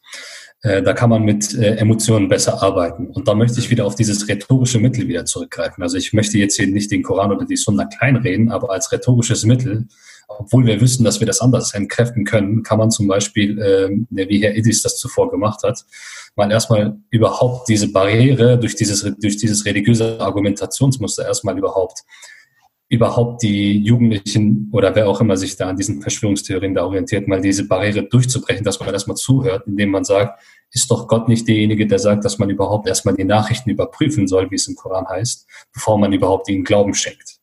So, dann schafft man überhaupt erstmal vielleicht durch dieses religiöse Motiv, vor allem im, im Ramadan, wo die religiösen Gefühle ja noch hoch erleben, äh, überhaupt eine Grundlage dafür zu sagen, okay, was bringt dich denn dazu überhaupt daran zu glauben? Vielleicht hört man dann mal daraus, dass es der Ärger überhaupt ist, dass so viele äh, äh, Grundrechte, Freiheiten äh, eingeschnitten werden, dass man diese, äh, diese, dass man seinen Frust über diese ähm, äh, Verschwörungstheorien äh, äh, rauslassen kann, indem man selbst sich nicht angreifbar macht, weil es kommt ja von woanders her. Mhm. Und dann würde man sagen, ja, das denke ich ja nicht, das sagen ja viele, das sagen ja auch die, das sagen ja auch die. Das ist ja dieses Argumentationsmuster. Ich glaube, äh, man muss die Emotionen treffen. Und dafür sind eigentlich die Moscheegemeinden ein sehr guter Ort, in dem man Mechanismen entwickelt, vielleicht mit einer Koranrezitation anfängt, die Gemüter ein bisschen beruhigen lässt und dann auch nur als rhetorisches Mittel vielleicht Koranverse zitiert oder Hadithe zitiert, wie etwa zum Beispiel, möchtest du, ähm, also es gibt ja Aussprüche auch von Prophetengefährten, die dann sagen, also äh, zeig mir deinen Freund, dann zeige ich dir, wie du tickst, so in etwa, auf gut Deutsch gesagt. Und dann könnte man vielleicht die, die Aufmerksamkeit derjenigen, die sich dieser äh, Verschwörungstheorie, äh, von dieser Verschwörungstheorie angesprochen fühlen, überhaupt die Aufmerksamkeit von der Person, die das behauptet, auf die Theorie lenken. Mhm. Und dann kann man vielleicht eine Grundlage dafür schaffen, dass man darüber mal offen spricht und sagt, nicht nur sagt, Leute, hört auf mit der Verschwörungstheorie, dann fühlt man sich nicht ernst genommen. Also ich behaupte nicht, dass das gerade eben gesagt worden ist, sondern die generelle Haltung gegenüber Verschwörungstheorien ja, ist ja immer so. Auf der anderen Seite besteht natürlich auch die Gefahr, und das sehe ich ja auch, wenn man zu sehr sich mit Verschwörungstheorien befasst, dass man sie überhaupt überbewertet. Mhm. Also man muss das, ich glaube, die, die, die emotionale Schiene und die Argumentationsschiene, die rhetorische Argumentationsschiene über den Koran vielleicht, könnte vielleicht dazu verhelfen, das mal ein Stück weit abzuschwächen. Aber das sind rein äh, theoretische Überlegungen, die mir gerade einfallen. Also ich weiß nicht, wie man das in der Praxis ganz genau mhm. umsetzen kann. Und da ist wieder um das aufzugreifen, was Herr Kuntig und Herr Idris auch zuvor betont haben, das ist ein Problem, das nicht nur die Muslime haben, sondern das ist ein äh, Problem der äh, Gesamtgesellschaft. Und dieses gesamtgesellschaftliche Problem müssen ja die Moscheegemeinden, äh, also die Verbände nicht selbst lösen, sondern man kann ja Kooperationen schließen, man kann ja Hilfe holen. Es gibt ja viele Strukturen, die sich ja mit diesen, äh, mit Wahnvorstellungen oder äh, mit äh, Verschwörungstheorien, da gibt es ja schon bewährte Methoden, mit denen man denen entgegenkommen kann und mhm. sie auch äh, entkräften kann. Und hier sehe ich dann auch noch einen Schritt für die Moscheeverbände, in dem Bereich sich professionalisieren zu können, wenn natürlich die Möglichkeiten dazu gegeben sind, sowohl finanzieller Natur als, als auch personeller Natur, die ja auch manchmal Hand in Hand gehen. Ich weiß, das ist auch ein Stück weit eine Überforderung an die Moscheengemeinden. Vielleicht kann man sich das so als mögliches Ziel äh, formulieren, als dass man sich eher Gedanken darüber macht, wie wir die Öffnung der Moscheen recht schnell äh, über die Bühne bringen. Hm. Ähm, ich möchte noch, bevor das, äh, ich das vergesse, eine Zuschauerfrage noch mit reinnehmen. Ähm, und zwar, tauschen Sie sich zur Bewältigung der Corona-Krise eigentlich auch mit anderen Religionsgemeinschaften aus? Ich denke, die Frage ist eher an Herrn Kuntisch und Herrn Idris gerichtet. Ähm, mit Ihren Gemeinden, es hat die, äh, der Austausch mit anderen Religionsgemeinschaften aufgrund der Situation in Corona zugenommen oder äh, ist man da im engen Austausch, wie andere Religionsgemeinschaften mit der Situation momentan umgehen, dass das Gemeindeleben ein Stück weit äh, ja, weggefallen ist? Gibt es da einen Erfahrungsaustausch? Also wir haben mit, äh, wir haben ja eine, eine, gute Verbindung mit der jüdischen Gemeinde in Düsseldorf. Da haben wir uns ausgetauscht. Wir mit der, mit der katholischen Kirche haben wir uns ausgetauscht. Wir hatten ja heute eine Aktion mit dem Caritas, äh, diese Iftar Bring Service, also dass wir über 200 Familien in Köln äh, mit äh, Iftar-Paketen beliefert haben. Da müssen wir auch den Caritas danken, der ja zu, zur katholischen Kirche gehört, der damit äh, äh sein, sein, seine Logistik bereitgestellt hat, seine, seine Manpower bereitgestellt hat. Also äh, man ist näher gerückt, man, man kommuniziert miteinander und man möchte auch äh, hoffentlich auch nach Corona weiter intensiv miteinander arbeiten. Und das soll nur nicht, das soll kein Dialog nur werden.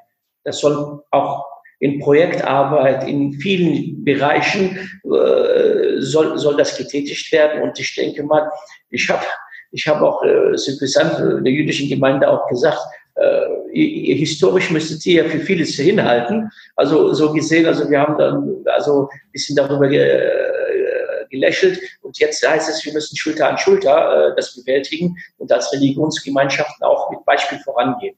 Und zwar mit Vernunft. Und ich denke mal, da war es einheitlich bei der Schließung, gab es keine Befürwortung, Benachteiligung oder Bevorteiligung äh, des Staates. Da waren alle Religionsgemeinschaften vernünftig genug, ob es Kirche, Synagogen waren, Moscheen zu schließen. Äh, auch, ich denke mal, auch diese, diese Sicherheitskataloge jetzt, also die Maßnahmenkataloge der Gemeinden, das Kare, das basiert, das, wenn man das liest, also basiert es auf fast, also was die Hygiene betrifft, ist es identisch. Nur wir müssen uns beim Gebet hinknien. Äh, die, die katholische Kirche hat das, das Vorteil, man setzt sich hin, man kann den Abstand auch wahren, man braucht keinen Schulterschluss. Äh, bei, den, bei den Juden sind die Frauen oben, die Männer sitzen unten. Äh, was ich auch nie verstanden habe jetzt bei dieser Moscheeöffnung, nur einen Nebensatz, was, dass man gesagt hat, ja, Frauen sollen zu Hause bleiben und Kinder bis 16 auch. Und das finde ich auch eine Benachteiligung, weil Frauen am aktiven Gemeindeleben Teilhabe haben müssen. Und äh, es gibt ja äh, auch äh, in, in unserer Religion, wo es sagt, bei der Frau ist es keine Pflicht, aber bei dem, bei dem Mann, aber wo, wo, wo, eine Freiwilligkeit herrscht, dann sollte schon der Frau überlassen werden, soll sie oder soll sie nicht. Und ich will keine Menschen ausgrenzen, wie Herr Idris gesagt hat. Und wir dürfen keine Menschen ausgrenzen. Und äh, wir dürfen auch keine diskriminieren, weil für mich ist es auch, als, als würde auch nach hinten losgehen, als würden wir diskriminieren. Wenn wir bestimmte, sagen wir mal, Frauen, Jugendliche, sagen wir mal, ausgrenzen, ist es für mich, es grenzt an Diskriminierung. Das darf nicht sein, diesen Vorwurf, den will ich machen. Und noch ein Satz, also virtuell schön und gut, aber das ersetzt kein Gotteshaus, weder eine Moschee, noch eine Synagoge, noch eine Kirche. noch ein, ein, ein, ein Tempel der, der Buddhisten oder so. Diese Orte sind äh, die Orte Gottes und da ist man, glaube ich, Gott am nächsten, egal welche Religion man ausübt.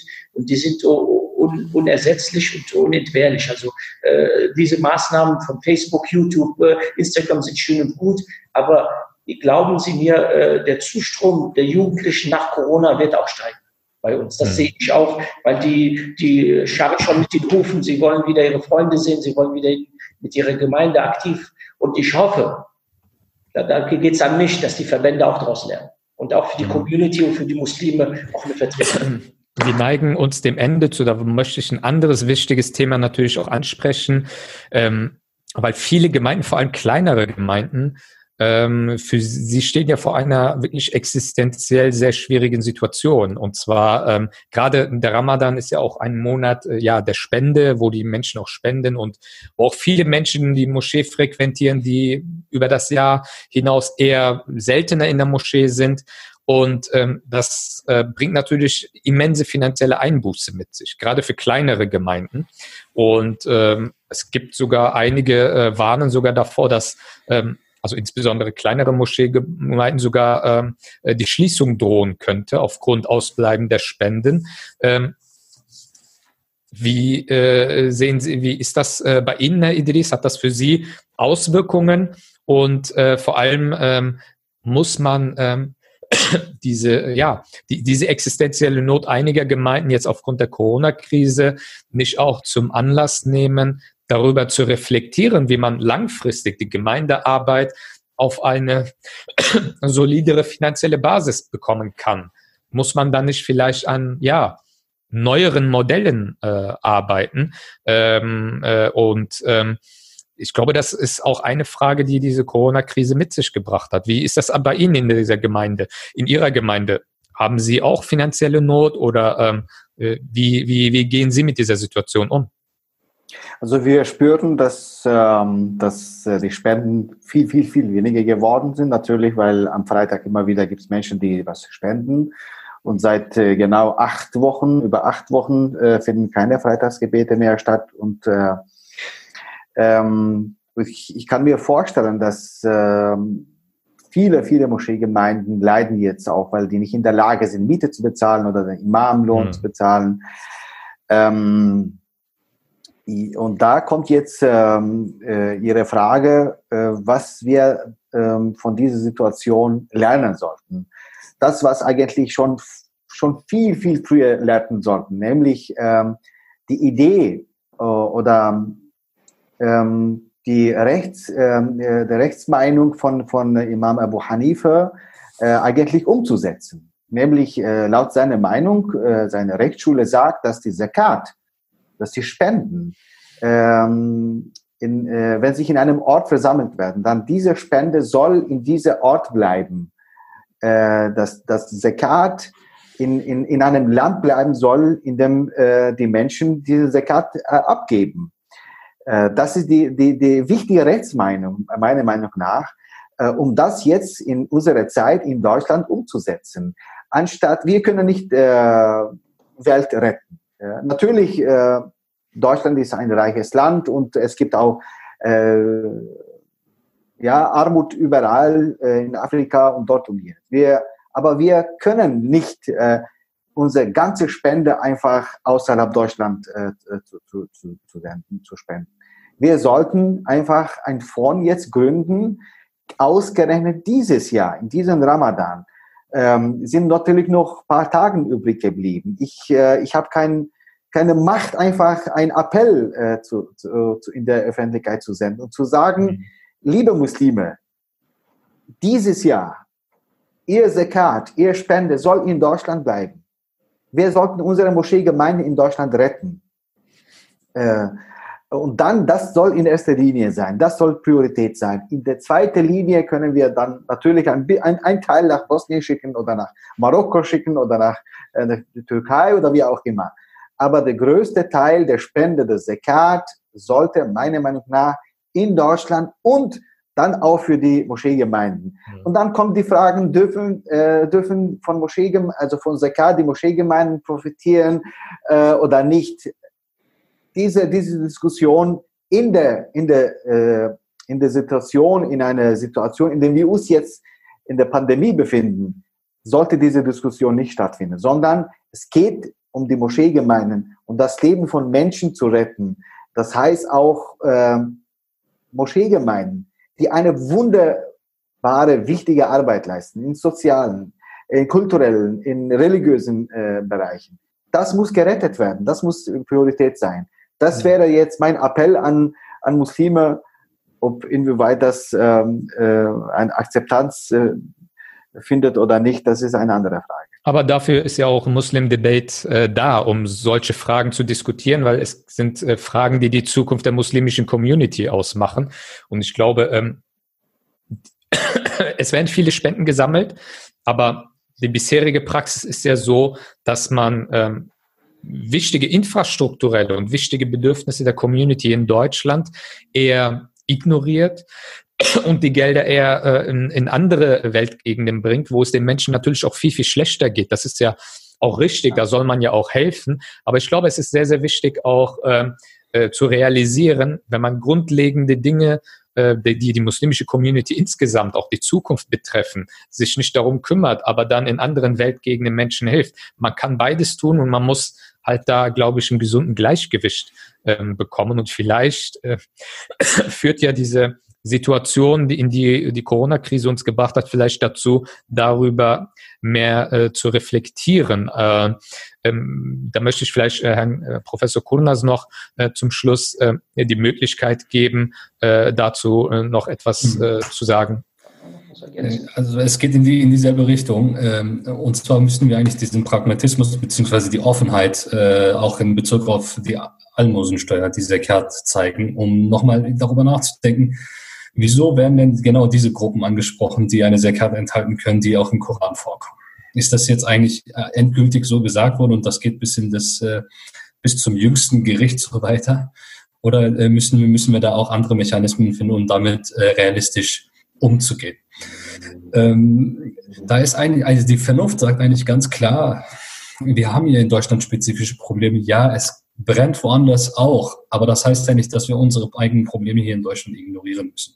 Unser Problem hier ist durchaus äh, in der gelebten Religionspraxis, wir brauchen eine neue Organisationsform.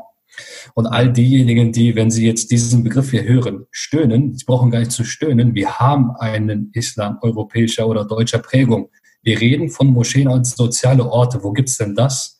In Marokko, in der Türkei, beziehungsweise ganz im Gegenteil, die versuchen nach Deutschland zu schauen äh, um gewisse Dinge zu sehen, um die Moscheen auch dort zu belegen. Mhm. Das heißt, wir haben hier schon eine gewisse Prägung in die Richtung, muss, muss auch gearbeitet werden. Und wir haben ein Finanzierungsproblem.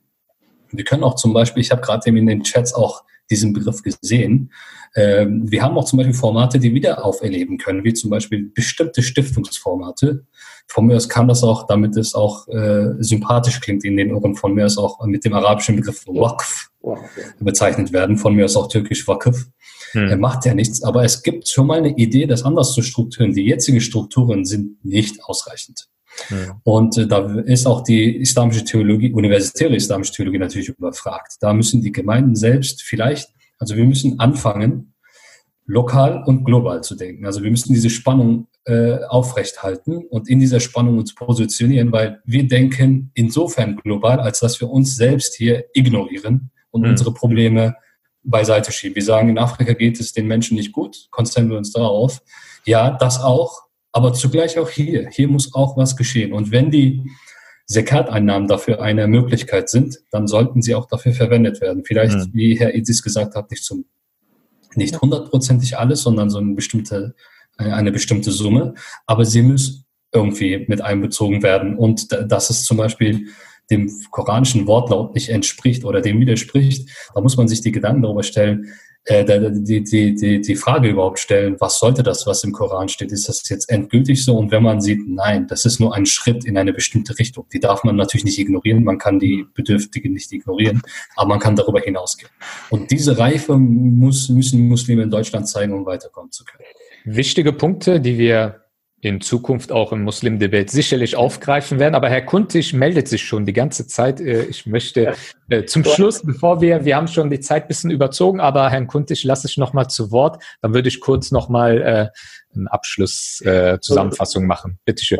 Nochmal zur Finanzierung der Moschee. Natürlich ist uns bewusst, dass viele von den Spendengeldern leben und äh, gerade im Ramadan und die Aktivitäten. Aber wir haben auch, ich habe auch die Verantwortung auch an die großen Moscheen übergeben, dass ich sage, wenn eine große Moschee finanziell gut gebettet ist, dann soll sie eine Patenschaft übernehmen für die Monate, wo die Mieten ausfallen. Natürlich ist es schwer einzunehmen, ist leicht, auszugeben ist immer schwer. Also äh, erstmal muss man, es gibt natürlich von den Ländern Hilfsmaßnahmen, zum Beispiel das Land in Hessen hat jetzt für Vereine Sofortmaßnahmen bis 10.000 Euro. Äh, in NRW gibt es natürlich für den Imam Kurzarbeit die Beschäftigungszahl. Wenn man in den Moscheen Beschäftigung hat, kann man gestückelt 9.000, 5.000 15.000 bis 50.000 Euro erhalten, wenn man die Voraussetzungen natürlich erfüllt. Und dann muss man gucken, in der Community an sich. Also wenn mhm. ich zum Beispiel in Düsseldorf habe jetzt drei, vier Moscheen, denen es wirklich sehr gut geht, die Rücklagen haben. Wo, wo spielt das Problem, dass man äh, zinslose Kredite, also äh, äh, Mieten übernimmt von kleinen Moscheen? Dann, dann äh, steigt die Solidarität, die Unterschiede oder die, die, die Feindseligkeiten schwinden, die Konkurrenzdenken schwindet. Ich glaube, wir, wir können, wir haben nur einen Erfolg in dieser Gesellschaft, wenn auch unsere Moscheen am Leben bleiben. Es hat keinen Sinn, wenn jetzt auf einmal ein Drittel der Moscheen wegfallen. Damit äh, äh, fällt auch ein Drittel der sozialen Arbeit, der religiösen Dienste in diesen lokal, also lokal weg. Deswegen muss auch, müssen auch die Muslime, da gebe ich Herrn Idris auch recht, ein, ein Fonds, ein Waqf, also das ist aber auf lange Sicht, auf lange Sicht ist es aufzubauen, aber die mhm. Sofortmaßnahmen ist wirklich, die Leute spenden, zum Beispiel hat mich heute eine Moschee angerufen, die haben ihren Briefkasten aufgemacht, ich will nicht sagen welche, und haben da 2000 Euro gefunden. Also die Leute spenden per PayPal, per, per über, aber die, die, die täglichen Freitagsspenden, also die Bar, die fallen weg. Aber ich bin der Meinung, da müssen wir gucken, wie, wie wir uns gegenseitig helfen. Und auch, da gebe ich Herrn Idris recht, das haben bei uns glücklicherweise findet es nicht statt, dass wirklich die Gelder, diese Catgelder, erstmal vor Ort investiert werden müssen an, an die Bedürftigkeit der, der, der Oma hier, bevor wir an, an, an unsere Herkunftsländer denken, an die dritte Welt. Natürlich, man kann es auch stückeln. Man kann ein Drittel rüberschicken, zwei Drittel hier behalten. Also da muss ein Umdenken her, weil es hat keinen Sinn, wenn wir äh, die Herkunftsländer finanzieren, aber vor Ort unsere alltäglichen Probleme, unsere Möglichkeiten, also äh, finanzielle Möglichkeiten so beschränkt sind und sagen wir mal so ganz klar hart, also von Hand in Mund leben. Also manche Vereine müssen jeden Monat wirklich äh, sich Gedanken machen, wie sie die Miete nächstes Jahr zahlen. Und man darf eins nicht vergessen, der, der Koranunterricht, der ist ausgefallen, der Nachrichtenunterricht ist ausgefallen. Da sind ja noch andere Aktivitäten, wo die Leute auch bezahlt haben, neben diesen Spenden, die fallen ja alle weg. So diese Klassen und so. Und da ja. muss es wirklich verbandsübergreifend, muss es eine Einigung geben und da muss auch diese Konkurrenz denken. Dieser Habitus, äh, ich bin der größte Verband, ich habe hier das meiste sagen, der muss schwinden. Der muss, der, da muss man was Neues. Und da gebe ich Herrn äh, Professor Kunas recht. Wir sind schon in einem europäisch geprägten Islam. Das sind die, die, die ersten Anfangsschritte. Also, und, äh, und äh, wenn wir von einer sozialen, also soziale Arbeit in Moscheen sprechen und alles. Und ich glaube, das differenziert uns vom Herkunftsland, wo wir eine wissenschaftliche Bindung immer haben werden, einen Transfer, einen theologischen Transfer, der gut ist, aber wir unsere, unseren Mittelpunkt hier. Es fängt auch schon bei meiner persönlichen Erfahrung die Bestattung vor Ort. Die Leute werden nicht mehr in ihren Herkunftsländern bestatten. Auch ein Thema für eine, äh, eine Runde. Das ist eine sehr wichtige Definitiv. Frage, gerade Definitiv. auch Bestattungsfrage, worüber ja. man sehr wenig redet. Ist natürlich ja. auch ein emotionales Thema, aber ich ja. glaube, darüber muss man sprechen, wie das auch aus äh, ähm, äh, theologischer Sicht ist und so weiter. Vielen, vielen Dank äh, an alle drei Diskutanten äh, aus München, Berlin und Düsseldorf und äh, vielen, vielen Dank an die Zuschauer mit äh, sehr interessanten Fragen über Facebook und Zoom reinkamen. Das äh, hat die Diskussion sehr bereichert. Ähm, das Iftar äh, rückt näher, deswegen möchte ich hier auch äh, beenden. Wir haben schon eh überzogen, aber ich glaube, es war gut, äh, äh, darüber auch ausführlicher zu diskutieren, auch wenn wir ein bisschen die Zeit überschritten haben. Vielen, vielen Dank. Ähm, in zwei Wochen gibt's die nächste Muslim-Debate Online-Diskussion und wir, hoffen natürlich, dass die Corona-Einschränkungen irgendwann äh, weiter gelockert werden, so dass wir diese Diskussion noch länger führen können und äh, auch uns wirklich physisch begegnen können. Und äh, aber ich glaube, diese Online-Format hat sich, glaube ich, äh, bewährt und äh, zumindest äh, hilft es uns dabei, diese schwierige Situation zu bestehen. Vielen, vielen Dank äh, für Ihre Mitwirken, Herr Kuntisch, Herr Idris und äh, Herr Kurnas. Und äh, ich wünsche den Zuschauern und auch Ihnen einen gesegneten Iftar und äh, bis in zwei Wochen zu unserer nächsten Muslim-Debate-Diskussionsrunde. Schönen Abend noch. Salam alaikum. Salam alaikum. Tschüss. Salam alaikum.